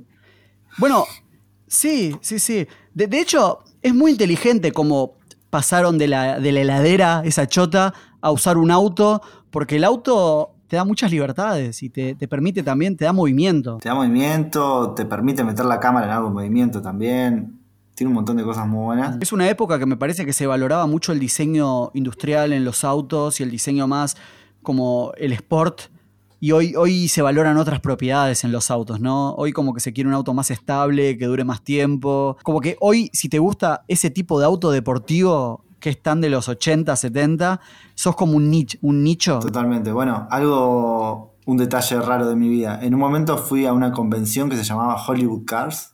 Pero yo fui, yo fui también, en la rural. Sí, sí, sí. Y estaba, obviamente, el auto de Volver al Futuro. Una, una copia, pero bueno, hay pocas copias en el mundo y esta fue una y hermosa, me encanta. ¿No estaba el auto de Adam West también? Sí, sí, está el de Adam West y el de Batman Sí. de la película anterior, del podcast anterior. Pero no fue la exhibición en la que estaba Adam West. Uy, me mataste, no sé. No, no me acuerdo. No, no tengo ni idea, pero fui a la misma exhibición que vos. sí, baja, baja del auto y bueno, Marty empieza a grabar y el Doc Brown empieza a hablar de lo que, de lo que va a pasar. Sí, como que ahí no, no dice mucho más, más que presentarle, dice, te voy a mostrar un pequeño experimento, Eh, Mm. sube a Einstein al auto, marca unas cosas en el reloj y mm, nada, le dice que siga grabando. Y yo creo que esta escena es muy importante porque, bueno, obviamente todos los personajes tienen algo que demostrar o algo que cambiar, ¿no? Hay muchos arcos argumentales, que es lo que venimos tratando de hablar desde el principio, ¿no? Y, y yo creo que el Doc está desesperado por mostrar, por, por- por que alguno de sus inventos funcione, ¿no?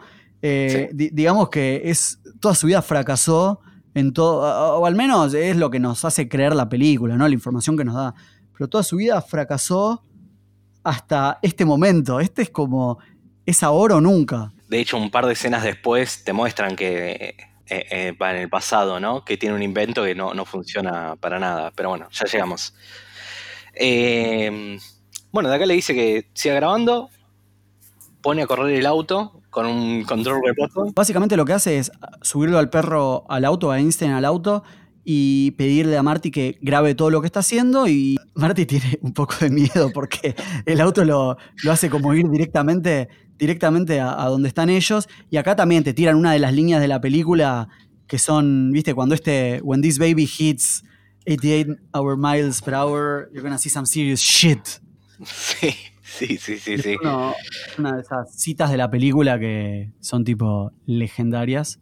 Bueno, de hecho, cualquiera que, que vea la película sabe que son 88 millas por hora, ¿no? Que creo que no hay duda, lo repiten tanto y, y te queda tan grabado que ese es el, el punto en el que cambia todo que como que ya esperás eso. Acá pasan dos cosas, que es que primero el auto viaja por el tiempo con unos efectos especiales que son increíbles para la época y bueno, lo que decías vos, ¿no? Que todavía sigue resistiendo el paso del tiempo. Y Sí, bueno, sorprende. después nuevamente entra, ni bien el auto viaja, entra otra vez esa música, esa música de la película que es increíble y ves la cara del Doc que es como, ¡Ah! funcionó, funcionó, esto es increíble, porque vos ves el invento y eso está todo atado con alambres. sí, todavía no puedo creer que esté corriendo el auto con un control remoto. ¿eh? Sí, y lo tenés ahí al lado, saltando, súper feliz. Bueno, obviamente el Doc le trata de explicar a Marty cómo es que funciona el experimento.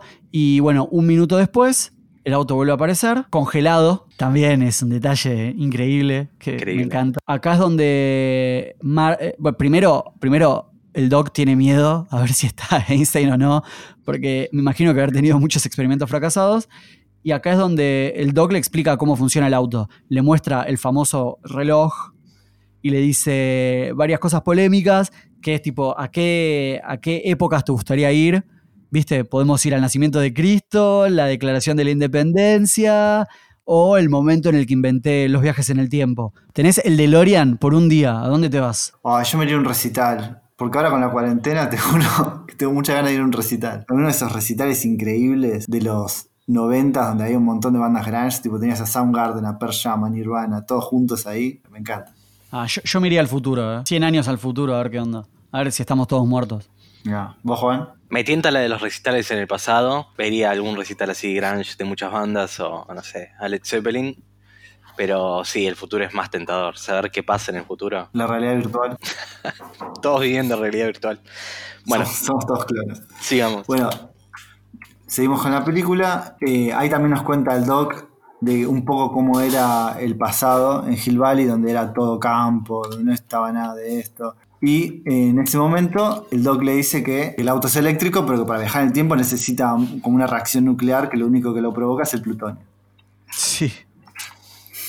Muy loco. Nos muestran la escena después donde pone el plutonio dentro del auto, súper eh, radioactivo todo, entonces tenían esos trajes. Y en ese momento Einstein empieza a ladrar, ellos miran para el costado y ven que se acerca un auto. Y ahí el doc le cuenta y le dice que son los terroristas libaneses que lo vienen a buscar.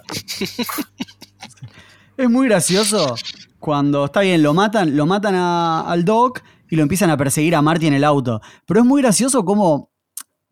Como que, viste que empieza, el auto deja de andar, la ametralladora no funciona. Es como que son medio tontos, ¿viste? Como que no, no es la imagen de los terroristas. Está bien, es una comedia la peli, pero es como. Se fueron, viste, dale, Ab- Abdul, Abdul, ¿cómo puede ser que la pistola te falle todo el tiempo? Sí, que de hecho el, el Doc tiene como un revólver que no le funciona y lo golpea. a ver si funciona. Y bueno, Marty acelera el auto para escaparse de los árabes y ¡pum! Viajó al pasado. 88 millas por hora, viajas al pasado o al futuro. Llega a la granja de los Peabody. Claro, llega a una granja, se estrella contra en un granero, queda el auto medio hecho mierda, se prenden las luces de la casa, los chabones van, toda la familia Peabody, que es la única vez que aparecen en toda la película, van y el pibe tiene como un cómic de ciencia ficción que es exactamente igual a lo que están viendo, lo cual es muy Sí. gracioso. Pero por eso eligieron el DeLorean, se dice. Que por lo parecido que era el DeLorean al, al cómic ese, fue como que lo que los, com- los terminó de comprar. Sí, es más, creo que querían llamar la película como se llamaba ese cómic. Juan, tirá el dato, tirá el dato de lo que pasó cuando Marty viajó. Eh, ¿Qué dato? ¿Cuál de todos? Y bueno, que rompe el pino. Ah, no, pero eso viene después. Marty se escapa y como dijo Eric recién, rompe el pino. Sí.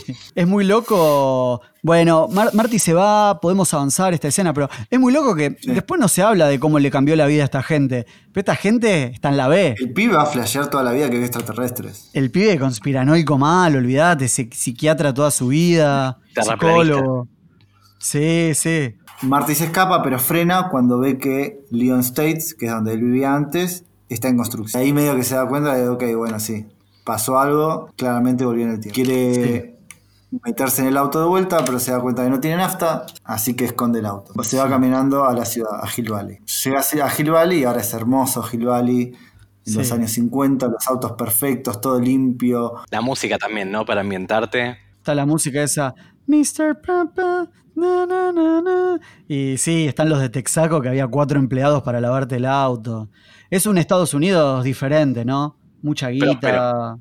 Próspero, sí. Habían nuqueado a los japoneses. Sí, va al café a buscar el- la guía de teléfono para hablar con el doc. Va a la cafetería, se sienta al lado del padre. Bueno, primero llama por teléfono al doc, no lo encuentra, rompe Sí. la, la hoja de la guía de teléfono, que siempre me llamó la atención eso. Y cuando se sienta a pensar qué va a hacer, pide, pide, ah, pide una Pepsi también y le dicen qué Sí. cosa.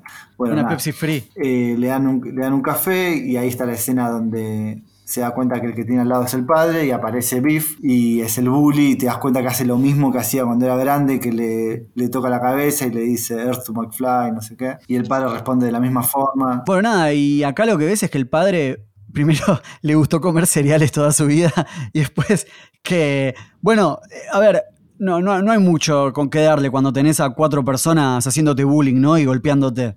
Me, está bueno. Nada, se, nota también lo que decían antes, la exageración que tiene el personaje. Que ahí Marty le está mirando y, y reacciona diciéndole, ¿qué mirás? Tipo, ¿qué pasa? Yo creo que esta escena es importante porque, bueno, nosotros que nos criamos mirando estas películas, tenemos como un manual mental de qué hay que hacer y qué no hay que hacer en caso de viajar en el tiempo. Y, y Marty acá rompe todas las reglas. No busques a tu familia, no hables con tus padres. Pero si te pones a pensar, esta es la película que nos enseñó qué se puede hacer y qué no se puede hacer. Sí, y sobre las líneas temporales. Y las líneas temporales. Así que hay que tener cuidado. Acá aparece un gran personaje también, bueno, no sé si tan grande, pero aparece Gordy Wilson. Sí, y él le dice, le hace el chiste de, bueno, algún día podés ser mayor. Le dice, oh, alcalde, es una buena idea. Sí. Y bueno, acá es donde... El, tema de la película, el tema central de la película, aparte de lo que hablábamos antes de, de las inseguridades y todo eso, y el motivo por el cual se escribió la película es, ¿serías, si, si hubieses estado en la secundaria con tus padres, ¿serías amigo de ellos? hay preguntas que no nos vamos a hacer porque mis padres escuchan esto, pero es muy loco que llega y lo ve al padre y, y el padre espía a la madre con los binoculares. Es re creep el padre, ¿no? Re Sí. Colgado en un árbol, el chabón. Y Marty se, se mete en la historia, lo salva al padre de que lo, de que lo atropelle, su abuelo, y lo atropellan a Marty en vez. La otra escena es Marty despertándose, pensando de que no había viajado en el tiempo y nada de eso, sino que estaba soñando, hasta que le dice, Lorraine le dice, no, bueno, sí, seguís en 1955. Y él se levanta con 1955. Eh, esta- estas escenas las tengo grabadas en español. Es muy loco. Lo de la madre que te das cuenta que no era tan conservadora como, Sí. como pensaba, sino que es medio sacadita, lo cual está buenísimo. Genial. Que le dice, ¿cómo te sentís, Calvin? Sí, me imagino. Ah, me imagino la época y la madre, viste que los hermanos son chiquitos. Y bueno, no, no, no sé. No sé, qué sé yo. Me, me da curiosidad saber qué es lo que lleva a una persona que, bueno, a ver, es un adolescente, quiere explorar, se entiende, se entiende por qué hace lo que hace con, con él cuando duerme, que le saca los pantalones, qué sé yo. Pero es raro cómo crece y se transforma en una persona totalmente distinta, ¿no? Ahí Marty baja a comer y presentan a la familia. Vemos al Uncle Joey, que era el tío que estaba en prisión en el presente, en el 85, que ahora es un bebé y está dentro de la cuna, que también tiene esas barras. Está la abuela de Marty, que es la madre de, de Billy en Los Gremlins. Es verdad, ese dato que habías tirado, boludo, muy bueno. Y vamos a una cena familiar en donde todos desconfían un poquito de Marty, que no se entiende muy bien su historia, y te muestran de que él tiene dos televisores, y la gente dice, no, no puede ser, nadie tiene dos televisores, él dice que era un rerun lo que estaban pasando en la tele, pero es imposible. Bueno, te muestran un poco ese juego comedia con el pasado. Y avanzamos, él se levanta y se va a buscar al Doc, Emmett Brown, que Sí. vivía del otro lado de, Hill Valley. Vamos a la casa, una casa increíble, gigante. Vemos que el Doc le abre, medio que desconfía, después la agarra y le dice, no digas nada, entra, y le pone como una máquina en el- la cabeza que nos damos cuenta que es para ver si puede descubrir lo que estaba pensando la otra persona. Sí. Y acá está lo que vos decías, Eric, de que todos los inventos de él como que no funcionan. Como que es un científico pero medio fracasado. Sí. Y ahí Marty le dice, no, tipo, vengo del futuro, eh, necesito que me ayudes a volver en el tiempo. Y ahí el Doc le dice como, ah, ok, ¿sabes lo que significa esto? Que el invento que hice no funciona.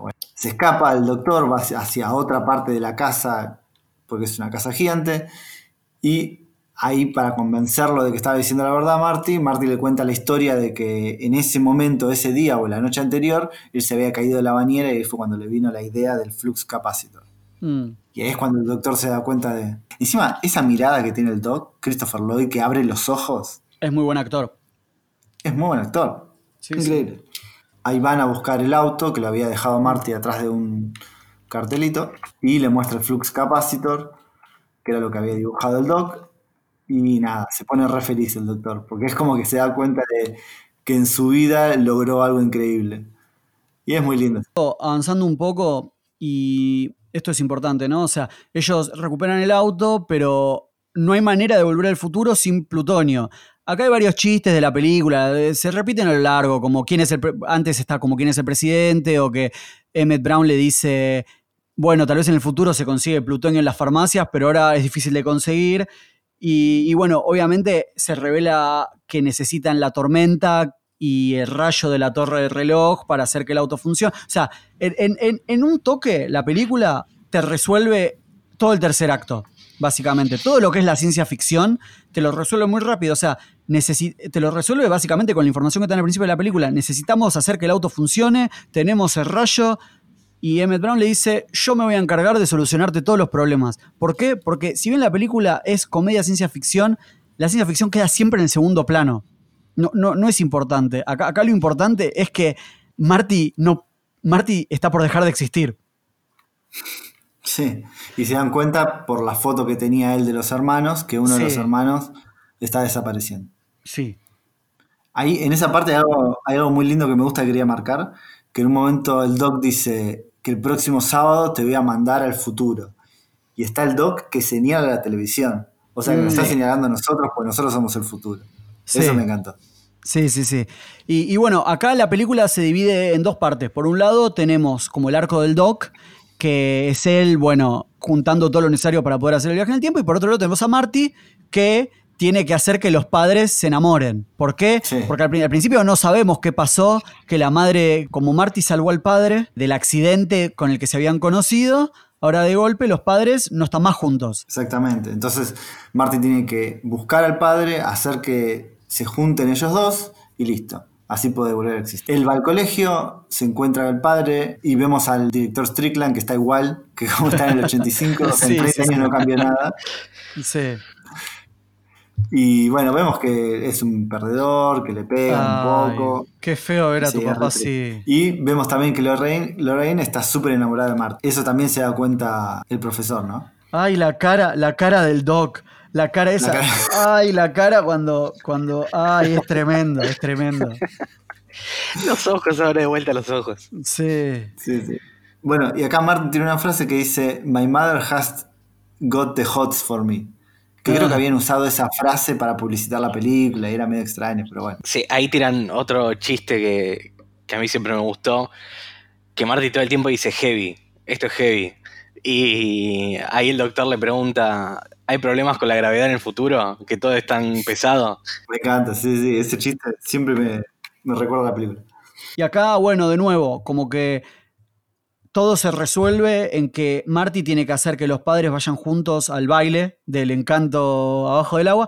Y, bueno, a ver, es de nuevo lo que veníamos hablando antes. Toda, es toda información que te la dieron al principio de la película. Es eh, na- narrativamente, narrativamente todos los recursos fueron seteados desde el principio y los tenés grabados en la cabeza. Es tremendo. Creo que acá hay una sola información nueva, que es que el padre escribe historias de ciencia ficción. O sea, que el, que el padre es muy raro ya de por sí, pero ade- además es como que él está en su propio mundo constantemente. Por eso eso que hace Biff, viste que Biff le dice Earth to McFly, siempre me, me dio cosa como que, claro, como él vive en otro mundo, él está en otro planeta, ¿entendés?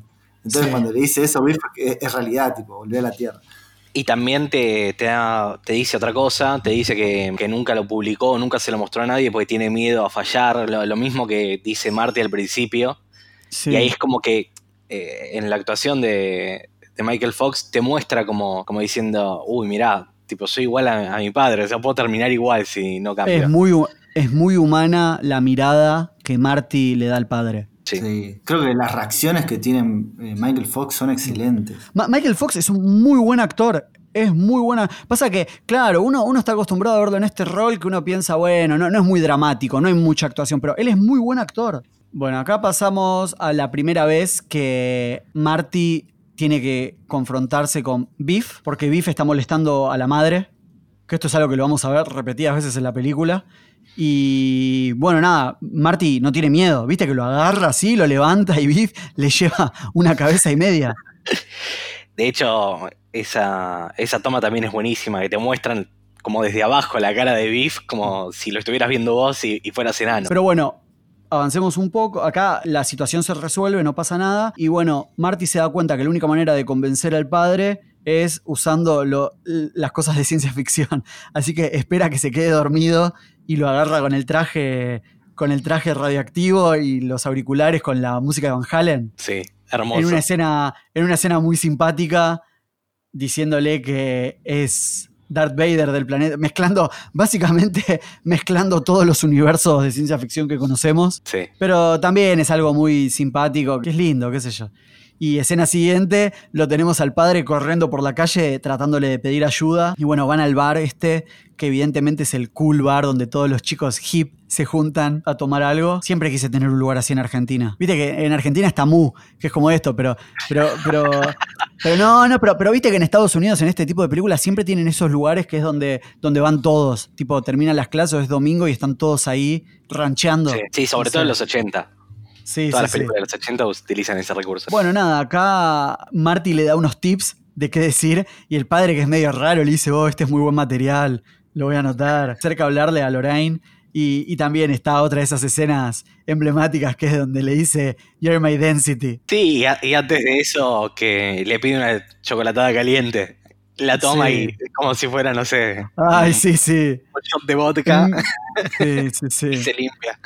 Muy bueno. Bueno, eran menores de edad, ¿no? No iban a pedir alcohol, pero bueno, no, no, y a- acá sí es la primera vez donde Marty le pega a Biff y donde está una de las escenas, creo que es la escena, porque esta escena se repite después en la segunda, pero con las patinetas voladoras, pero es una de las escenas que más nos acordamos de esta película, ¿no? Él escapándose del auto que los persigue con la patineta. Sí, y acá tenés de vuelta cuando lo tira a, a Biff Mm. en el café, tenés de vuelta en donde te muestran la diferencia de altura, que te muestran como que crece, e- es enorme. Esto, esto es algo que Zemeckis hace mucho en las películas, cuando, por ejemplo, Marty inventa la patineta. Sí, A Zemeckis le gusta mucho como las pelis de... Bueno, viste, lo vemos con Forrest Gump y con otras pelis también, ¿no? Y bueno, nada, acá tenemos a Marty que inventa la patineta, que es muy simpático. Y bueno, nada, la persecución termina en ellos chocando el auto contra un camión lleno de abono. Y bueno, Lorraine, estando más enamorada que nunca de Marty, Marty no tiene miedo de pelearse, ¿no? Donde el padre como que se va como diciendo, no tengo ninguna chance. sí, que también está, está bien actuada esa escena.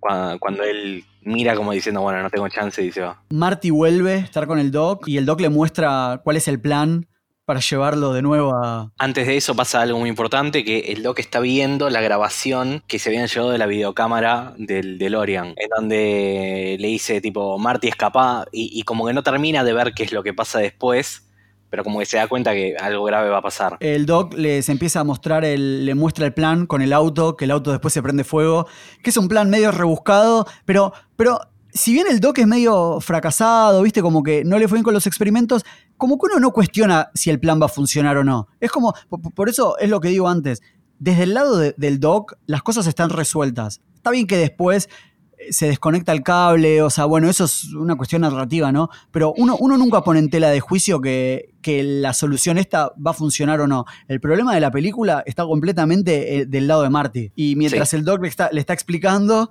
llega Lorraine a, visitarlo, a invitarlo a que vaya a bailar con él. Sí, que de hecho le dice que el Doc es el tío.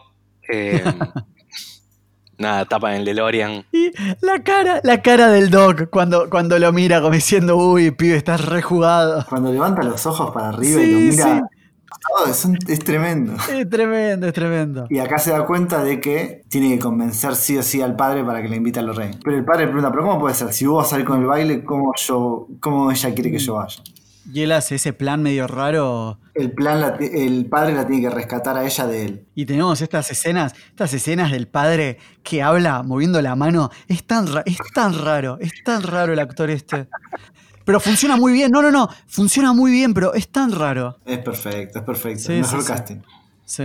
La próxima escena es el Doc ya preparando toda la noche del, baile, ¿no? Preparando todos los cables para, todo lo que va a pasar. Marty ya vestido para el baile, así con traje, todo bien vestido. Y hay una parte muy, muy que siempre me gustó acá, que cuando aparece el policía. Sí. Que le dice, ¿qué, qué, está, qué, vas, qué, qué, están haciendo? No sé qué. Y te das cuenta que el Doc le está dando como un soborno con plata sí. Pero me tomó muchas veces darme cuenta de eso. Sí, sí, Yo pensé que cuando era chico yo lo vi, ah, bueno, está buscando el permiso. Sí. No, no. le está sobornando. Y Marty se da cuenta que le tiene que contar al Doc de lo que va a pasar en el futuro, que es que los terroristas lo van a matar. Pero el Doc no quiere que le cuente nada. Entonces Marty escribe una carta para dejársela después al Doc. Es increíble que todavía falta, no sé, 40 minutos de película y se te pasan rapidísimos. O sea, no, sé, nunca sentí que fuera lenta la película. Sí, sí, sí. Pasamos a la escena del prom. Yo no voy a mentir. Yo, yo siempre quise tener mi prom. ¿Quién no quiso? Me parece re divertida, me parece re divertida. Igual, igual pienso que yo sería re anti y no querría ir o no iría de traje o no sé, algo, algo así. Pero, no sé, es, un concepto lindo, ¿no? De Estados Unidos. Me, parece algo simpático. Sí, entre todas las cosas de mierda que tiene Estados Unidos, como los bullies y todo eso. Sí. Que allá, allá es como muy extremo todo. Sí, sí, sí. Tiene esto del prom que es muy lindo, con un cierre lindo. Ojo que nosotros tenemos la fiesta de egresados, pero me, parece que son dos cosas muy distintas. Es más solemne. La fiesta de egresados es eh, vamos a tomar y a vomitar. Es una salida al boliche, nada más. Y, acá te lo pintan como diferente. Y acá empieza el plan de Marty, que era ellos iban a estacionar el auto y Marty iba como a aprovecharse de ella, y venía el padre y lo iba a rescatar. El tema es que cuando frenan, Marty empieza a hablar y se da cuenta de que ella lo está avanzando a él. Viste que le dice, can we, can we park? Y le dice, ay, como si nunca hubiese parked before. Claro. Sí, sí, sí. Que tenía la petaca y le había afanado a la vieja también. La, madre era otra persona. Porque si, si, Marty, si Marty fuese más grande, pero Marty y la madre tienen la misma edad, los dos tienen 17, y Marty la trata, viste, como si fuese el padre. nada, es gracioso como se invierten los roles. De ahí se dan el beso y, y como que lo sienten raro, actúan como que se siente raro. ¿Vos crees que existe eso? Que si de golpe vos y tu hermana no se conociesen y le das un beso a tu hermana, dirías, che, te siento como una hermana. Muy turbio, pero no, pero no, creo que, creo que no existe. Es imposible. Pero bueno, eh, es parte de esta paradoja temporal que te generan. Sí, igual la, actuación, la actuación está muy bien. Y bueno, acá aparece Biff en una de las escenas tal vez más polémicas de la película. Porque medio que la trata de violar. Sí, es, es sí. E, esa parte es como muy dura. Es turbio. Es turbio porque esto se conecta con todo lo que sigue después. O sea, está bien, nosotros no sabemos cómo es el primer universo en el que mm, padre se quedó con Lorraine, ¿no? O sea, capaz, a ver, me voy a poner oscuro. Capaz ella está así de frustrada y es como es porque esa escena del auto pasó. Quizás nunca pasó. O sea, no, no, no, no.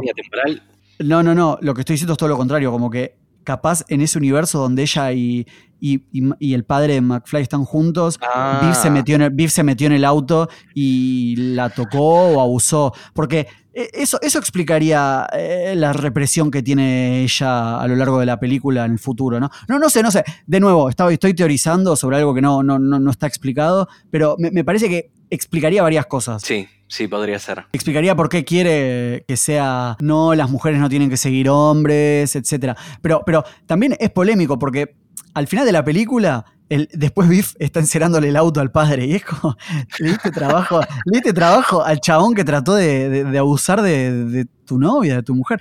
Ahora, yo entiendo que era otra época, pero no sé mentalmente cómo se trataba este tipo de situaciones, la verdad. No, no, no sé. Hoy estaría preso este tipo Sí, y escrachado en Facebook. en todas las redes. En todas las redes, sí. Bueno, ahí tenés a, a los matones amigos de, de Biff que se lo llevan a Marty. Sí, lo tiran, encierran en el eh. auto. Están pasando dos cosas a la vez. Por un lado, eh, los músicos lo sacan a Marty del auto. Marvin se lastima la mano, así que no puede tocar más la guitarra. Y por otro lado, tenemos a George McFly, que por fin puede defenderse, ¿no? De pelear por Lorraine, que él está enamorado. Esta escena me encanta, me, me pone la piel de gallina siempre que la veo.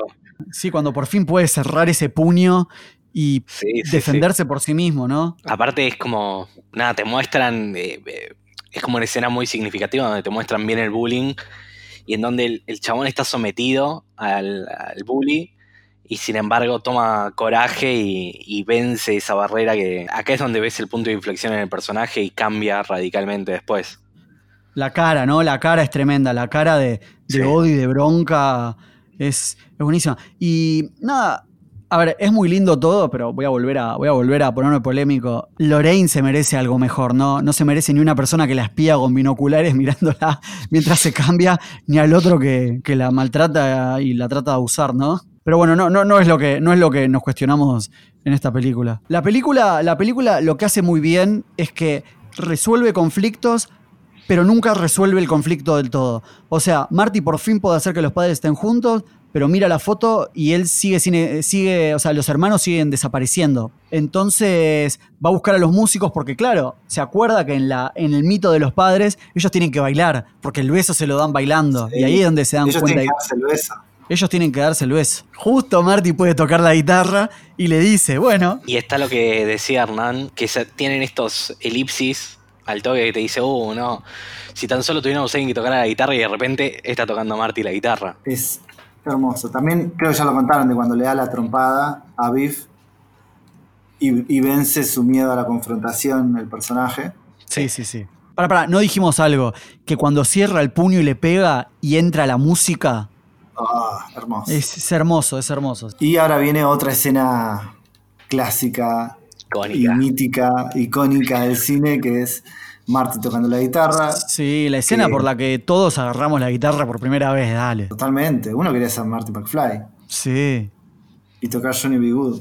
Sí, Sí. creo que yo siempre soñé eso, tocar en un escenario esa canción y de esa manera, no, no esa canción, sino de esa manera esa canción. Eh, no, iba a decir una boludez que la banda esta, en, el, en los 30 años, en el 2015, vino a Argentina a tocarla, a, to- a tocar en vivo. Earth Angel. Eh, Earth Angel, en Niceto tocaron.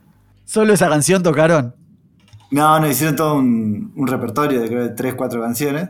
Sí. Pero se llenó, se llenó Niceto, ¿eh? no se podía entrar. obvio, obvio. Y también eh, regalaban la Pepsi Perfect Increíble. 2015. La Vos la tenés. La peli 2. Sí, ¿Vos la, vos la habías exacto. comprado? En realidad me, me la regalaron en ese evento. ¿Bailar, ¿Bailaste lento? Es que yo estaba filmando, me habían contratado como camarógrafo. Nada, hay de- dos, tres chistes más acá eh, en esta escena, cuando le dice, este es un It's an oldie, pero tipo de, de dónde vengo. Eh, y después, eh, al final de tocar, que le dice a sus hijos, ustedes no lo entienden todavía, pero a sus hijos les encantará. Nada, eso son dos buenos chistes también. Hay mucha controversia en la comunidad negra porque dicen que los blancos se quieren adueñar de la canción de Chuck Berry, como diciendo, ah, él se la. Pero me parece una boludez y que a nosotros en Argentina no nos afecta, así que sigamos. Está el Colorado, el Colorado ese sin alma que le roba a Lorraine, ¿viste? Antes de que se den el beso. Como, ¿qué, ¿Qué le pasa al Colorado? Que aparte, ¿viste? Se ríe, ¿viste? Como que le hace, le obliga a bailar. ¿Por, por- Sí. por qué? qué? qué gente de mierda! Gente de mierda. Ya había aparecido ese pibe antes que le había pegado unas patadas en el culo a, a George. Bueno, otro bully más. Y, y hay otros detallecitos en el medio de la escena donde nada, te muestran que el cambio en George, en que, en que está más confiado, eh, y que le dice, no sé, tendrías que postularte para presidente de la clase. Ah, sí, cual- cualquiera, cualquiera. Pero bueno, a los americanos les encanta eso de el que se puede parar y pelear contra el opresor. Entonces, bueno, cambió la narrativa de él. Es lo que decías vos, Hernán. La historia de los McFly va a cambiar. La historia va a cambiar. Termina de tocarle, como decía, el tema, se van, antes de salir, se encuentra a George y a Lorraine, Sí. donde Lorraine le dice, perdón, que me voy a ir con él, y Marty McFly le dice, no, no, yo presentía algo entre ustedes dos, no sé qué. Y hay algo, algo rarísimo que Marty les dice que si tienen alguna vez hijos y uno a los 8 años quema la alfombra de la casa, por favor no sean tan malos con él. Es rarísimo eso. Es raro, porque después no te muestran nada más. Sí. Es raro, pero esto lo leí mucho en internet. Cada vez que se habla de esta peli, como gente diciendo, no puede ser de que no se acuerden de Marty, que es igual, que es igual a su hijo. Pero yo, yo te digo, ¿eh? Si vos me preguntás si me acuerdo de gente de la secundaria, de cuando teníamos 17, 16 años, me acuerdo de los que terminaron siendo nuestros amigos, las caras y nombres de otras personas. No. O sea, si son compañeros, sí. Pero vos pensás que Marty McFly compartió con ellos cuatro días. Es un noviecito una más. semana creo que fue. Sí, sí, es un noviecito más que tuvo Lorraine. Y bueno, sí, se acuerdan de ese chabón que los unió, pero nada, no, para mí no. Bueno, acá para mí pasa algo que a vos te va a molestar, Eric, pero acá para mí la película decae un poquito. No pero vos mucho, sos, vos sos un gil. pero un poquito. Sabía que te ibas a enojar. Pero bueno, acá la película, porque ya se resolvió el tema, ahora tienen que volver. Entonces es como que inventan problemas Sí. en los cuales eh, se desconecta el cable, no le anda el auto a Marty, son todas cosas mínimas, ¿viste? Pero bueno, Sí. para generar tensión. Entonces pasan estos problemitas, El Doc eh, se, se da cuenta de la carta, la rompe. es verdad, el Doc se da cuenta de la carta, la rompe, Y Marty viaja en el tiempo. Con la música viaja. increíble y todo, sí. todo está bueno como te lleva todo ese, ese clímax, todo siempre al mismo tiempo. El Doc recibe la atención de un rayo, tendría que estar muerto. No, no. Un mago, un mago lo hizo. Efectos especiales muy bien hechos. Sí, sí, sí. Mar- Marty vuelve al pasado, vuelve, vuelve al futuro y bueno, está lejos, así que y el auto no anda, así que hace algo que me parece muy estúpido, que es dejar el auto estacionado, dejar la máquina del tiempo estacionada ahí. Igual bueno, nadie la va a poder usar porque necesitas plutonio y se va se va al shopping. Se va al shopping en donde ve la escena re triste donde lo matan al Doc. Sí. Ah, y un, un detallecito más. Ahí eh, el cartel del shopping te lo muestran y dice One Pine Mode. Creo que dice Lone. Ah, puede ser, el solitario. Sí, sí, sí, creo que sí. Te da a entender como que los cambios en el pasado, eh, nada, tuvieron repercusión en, en el presente nuevo. Bueno, el Doc estaba usando un chaleco antibalas porque unió la carta, porque le dio curiosidad, no pudo contra su curiosidad. Lo deja en la casa a Marty y Marty, sin mirar lo que había alrededor de su casa, se va a dormir. En esa, en esa pose rara que a vos te encanta, Amo. Una vez intenté dormir así, no pude. se te duerme la muñeca. Se duerme todo. Sí. El chabón baja y vemos que de golpe el sueño americano capitalista está realizado y cumplido. Marty se despierta, baja las escaleras y la casa es totalmente diferente. Y, y bueno, me, me parece que acá estamos viendo un poco un reflejo de lo que son los 80 y lo que es para esta película y bueno, para la época ser exitoso, ¿no? Eh, Viste, tener cositas nuevas, que la, la madre ya no es gorda y que es flaca, que las paredes están pintadas y lindas, que el hermano trabaja, viste que la hermana tiene dos citas y que el hermano trabaja, no sé, en un banco, no sé qué, Tiene un pero traje, sí, sí. tiene, tiene un de viste. lugar de comida Está- rápida. Sí, está leyendo la, la revista Forbes. Es como, no sé. Y bueno, y la madre, viste que también como que cambió y ahora dice, eh, me parece qué bueno que salgas con Jennifer, esa chica me gusta. Y acá también viene una escena re polémica que, que, bueno, Marty dice, uy, pero el auto estaba chocado, no sé qué, y salen todos a ver. Y Biff está limpiándoles el auto. Y es como, ¿por qué seguís teniendo a Biff en tu vida? Yo entiendo que es una ciudad chiquita y, todo, pero ¿que querés tener a este tipo lejos de tu vida? Sí, creo que lo utilizaron más para mostrarte que cómo lo superó, cómo ese momento hizo que cambiara, bueno, además de que tiene un, aspecto totalmente diferente, ¿no, George? Te da el, pie para que él diga, no, todo el tiempo tuve que estar encima de este chabón en la secundaria mm. porque siempre se quería hacer el vivo. Y todas, todas las, las actuaciones son increíbles, porque vos acá tenés, mirá la cara de Biff, la cara de Biff es tremenda. Es un tipo, es un tipo al que la vida lo pasó por arriba y, no la pegó en nada. No es como el otro que era el bully abusivo de la oficina. Y también tenés la cara de. tenés a, George, que es otra persona totalmente distinta al geek que se reía mirando la tele. Sí, que aparte, no sé, ese es un detalle repago, ¿no? Pero el chabón es como que se para todo derecho, todo recto, todo un poco mm. encorvado en, cuando estaba antes en el otro la otra versión de él. Sí, sí, es, es como medio cool. Bueno, acá se revela que Marty tiene ese auto que siempre quiso tener. Viene Jennifer, que le dice, oh, estás actuando como si no me hubieses visto en una semana. Y bueno, de golpe cae el Doc. Acá me pongo medio polémico. Pero bueno, viene el Doc todo apurado, vestido así como futurista, diciendo, los lentes, estas lentes no se ve nada. Sí, les dice, tienen que venir conmigo, no sé qué. Bueno, pone basura en el auto como mostrando que en el futuro hay una solución a lo del plutonio. Sí, y bueno, es como que se apura porque tienen que ir a salvar a los hijos. Pero es muy loco, nada, que tienen todo el tiempo del mundo, tienen una máquina del tiempo, no es que están apurados. Sí, sí, sí. O sea, o sea ese sentido, ese sentido de la urgencia en esta, en esta altura de la película es medio ridículo.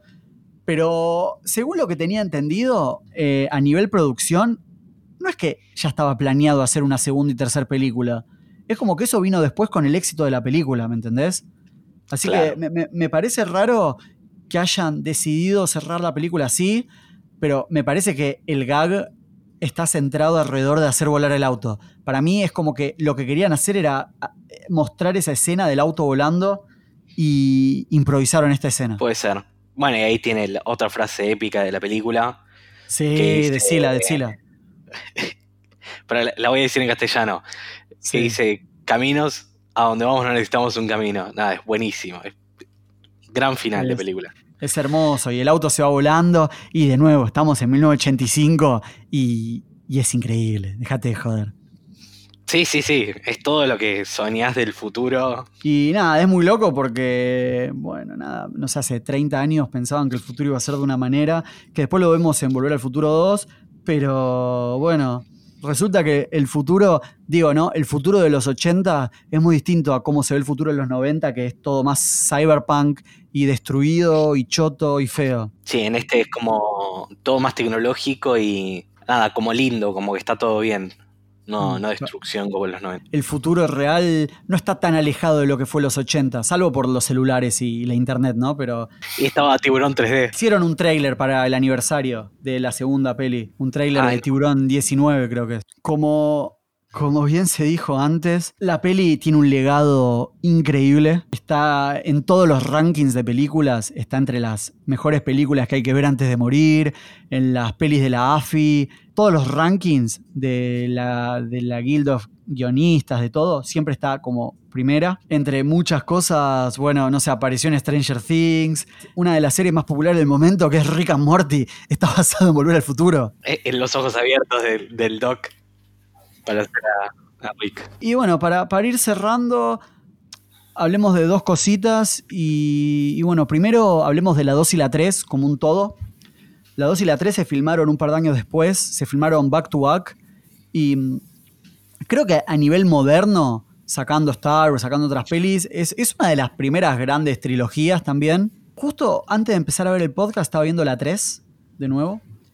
Y yo siempre pienso que la 3 es muy mala, pero la 2, sacando algunas escenas, la 2 también es medio aburrida. Yo creo que la 3 es mejor que la 2, ¿eh? La, 2 tiene una parte cuando ya cuando vuelve al pasado. Sí. ¿Viste? Que si ahí se pone como que baja la película. Como que volvés a ver escenas que ya viste de la 1, como que roba mucho con eso.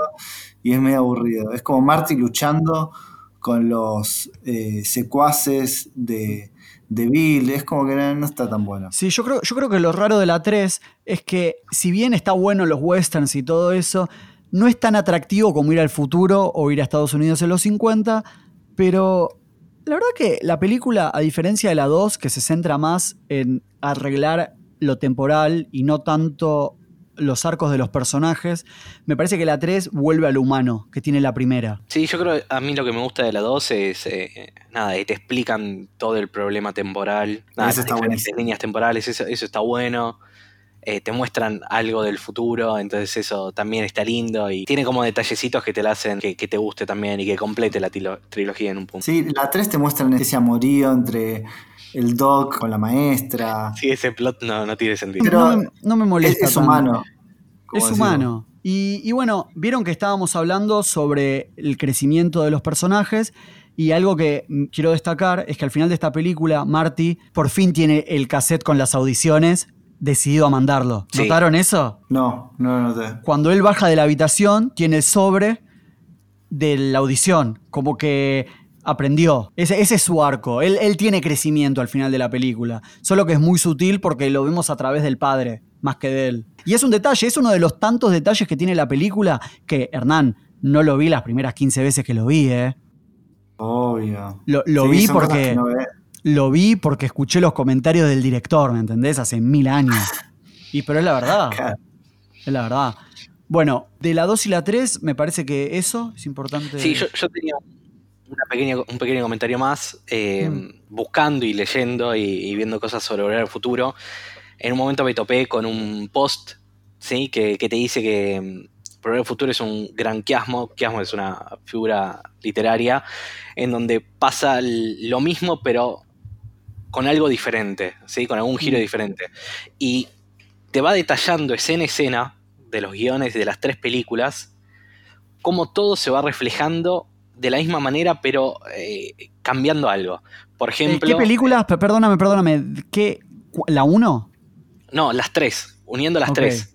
El guion de las tres es como que hay una escena que es igual, pero con algún twist diferente en la otra película. Por ejemplo, en la 1 empieza eh, Marty y toca la guitarra y sale volando por la explosión del parlante. ¿sí? En la 3, él sale volando por la explosión del tren que llega. Y así bueno, bueno. hay muchas escenas en donde vos lo ves y decís, wow, sí, e- es lo mismo, pero con algún twist diferente, como para hacer que está espejado, ¿no? Es, es una locura. Eh, de, Mm. de lo pensado que está todo, ¿no? El detalle. Está bueno. Bueno, aparte de eso, eh, hablando de los premios y eso, la peli, bueno, obviamente no participó ni de mejor director ni de mejor película, porque ciencia ficción en los 80, olvídate. Pero bueno, sí ganó el mejor Oscar, como decía Juan, a edición de sonidos, que está perfecto, porque la verdad que es increíble. Y estuvo nominada a mejor canción con The Power of Love, que lo ganó la canción de Lionel Richie, Say You, Say Me. Say You, Say Me. Ah, qué sé yo, de la peli White Nights. Estuvo nominada a mejor guion, pero lo ganó la peli Witness. No sé si lo ubican con Harrison Ford, Testigo en Peligro. Sí. Sí, Ah, sí, bueno. sí, sí. Estuvo nominada a Mejor Sonido, pero lo ganó una peli que se llama Out of Africa, con Robert Redford y Meryl Streep, de Sidney Pollock. En 1985, la peli recaudó 210 millones de dólares.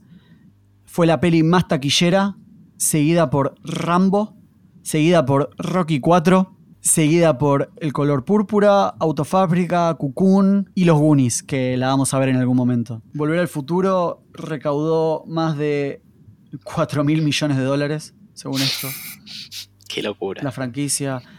Si van Universal, está el auto, está el coso, está la, la atracción, hay un ride de Volver al futuro. Nada, es una película que culturalmente nos marcó a todos. Y no sé si, si vieron de chicos el dibujito animado. A mí no me gustaba tanto. Estaban los hijos, ¿no? Estaban los Sí, hijos de los Brown. hijos del doctor. A mí me re gustaba. Utilizaban el tren en vez del auto. Y en el 2015, y creo que más adelante también, y- y volvieron a utilizar el doc para unos comerciales. Para cuando volvieron a sacar los DVDs. Vino Argentina, ¿se acuerdan que vino a Argentina, Vino a para Argentina. Garbarino? Por una publicidad de Garbarino, donde trajeron el auto, que lo podías ir a ver a Garbarino. Tuvo como un mes en Garbarino, ahí en Cabildo y Juramento, ¿no? Sí, Sí. sí, sí, lo, lo hicieron acá la copia. Estaba muy bien hecha. Creo que es eh, hasta ahora la mejor película de las que estuvieron viendo en el podcast. Obviamente es, es la que gira la balanza para el lado de la columna B en vez de la A. Esta peli pega muy, muy fuerte en el lado B. No sé cómo vas a hacer para. Bueno, la, la verdad que sí sé cómo vas a hacer porque en un par de semanas se viene Jurassic Park. Así Obvio. que, uff, dificilísimo. Pero bueno, si escucharon hasta acá, este podcast, ca- cada capítulo queda un poquito más largo, pero bueno, nos apasiona hablar de estas películas, así que es normal que pase esto. Pueden escucharnos por Spotify, por todos lados. Lo que sí les pido es que nos pongan like en Instagram y nos sigan y compartan todos los programas que hacemos. Muchas gracias y hasta la semana que viene. Nos vemos. Gracias, Juan. Gracias.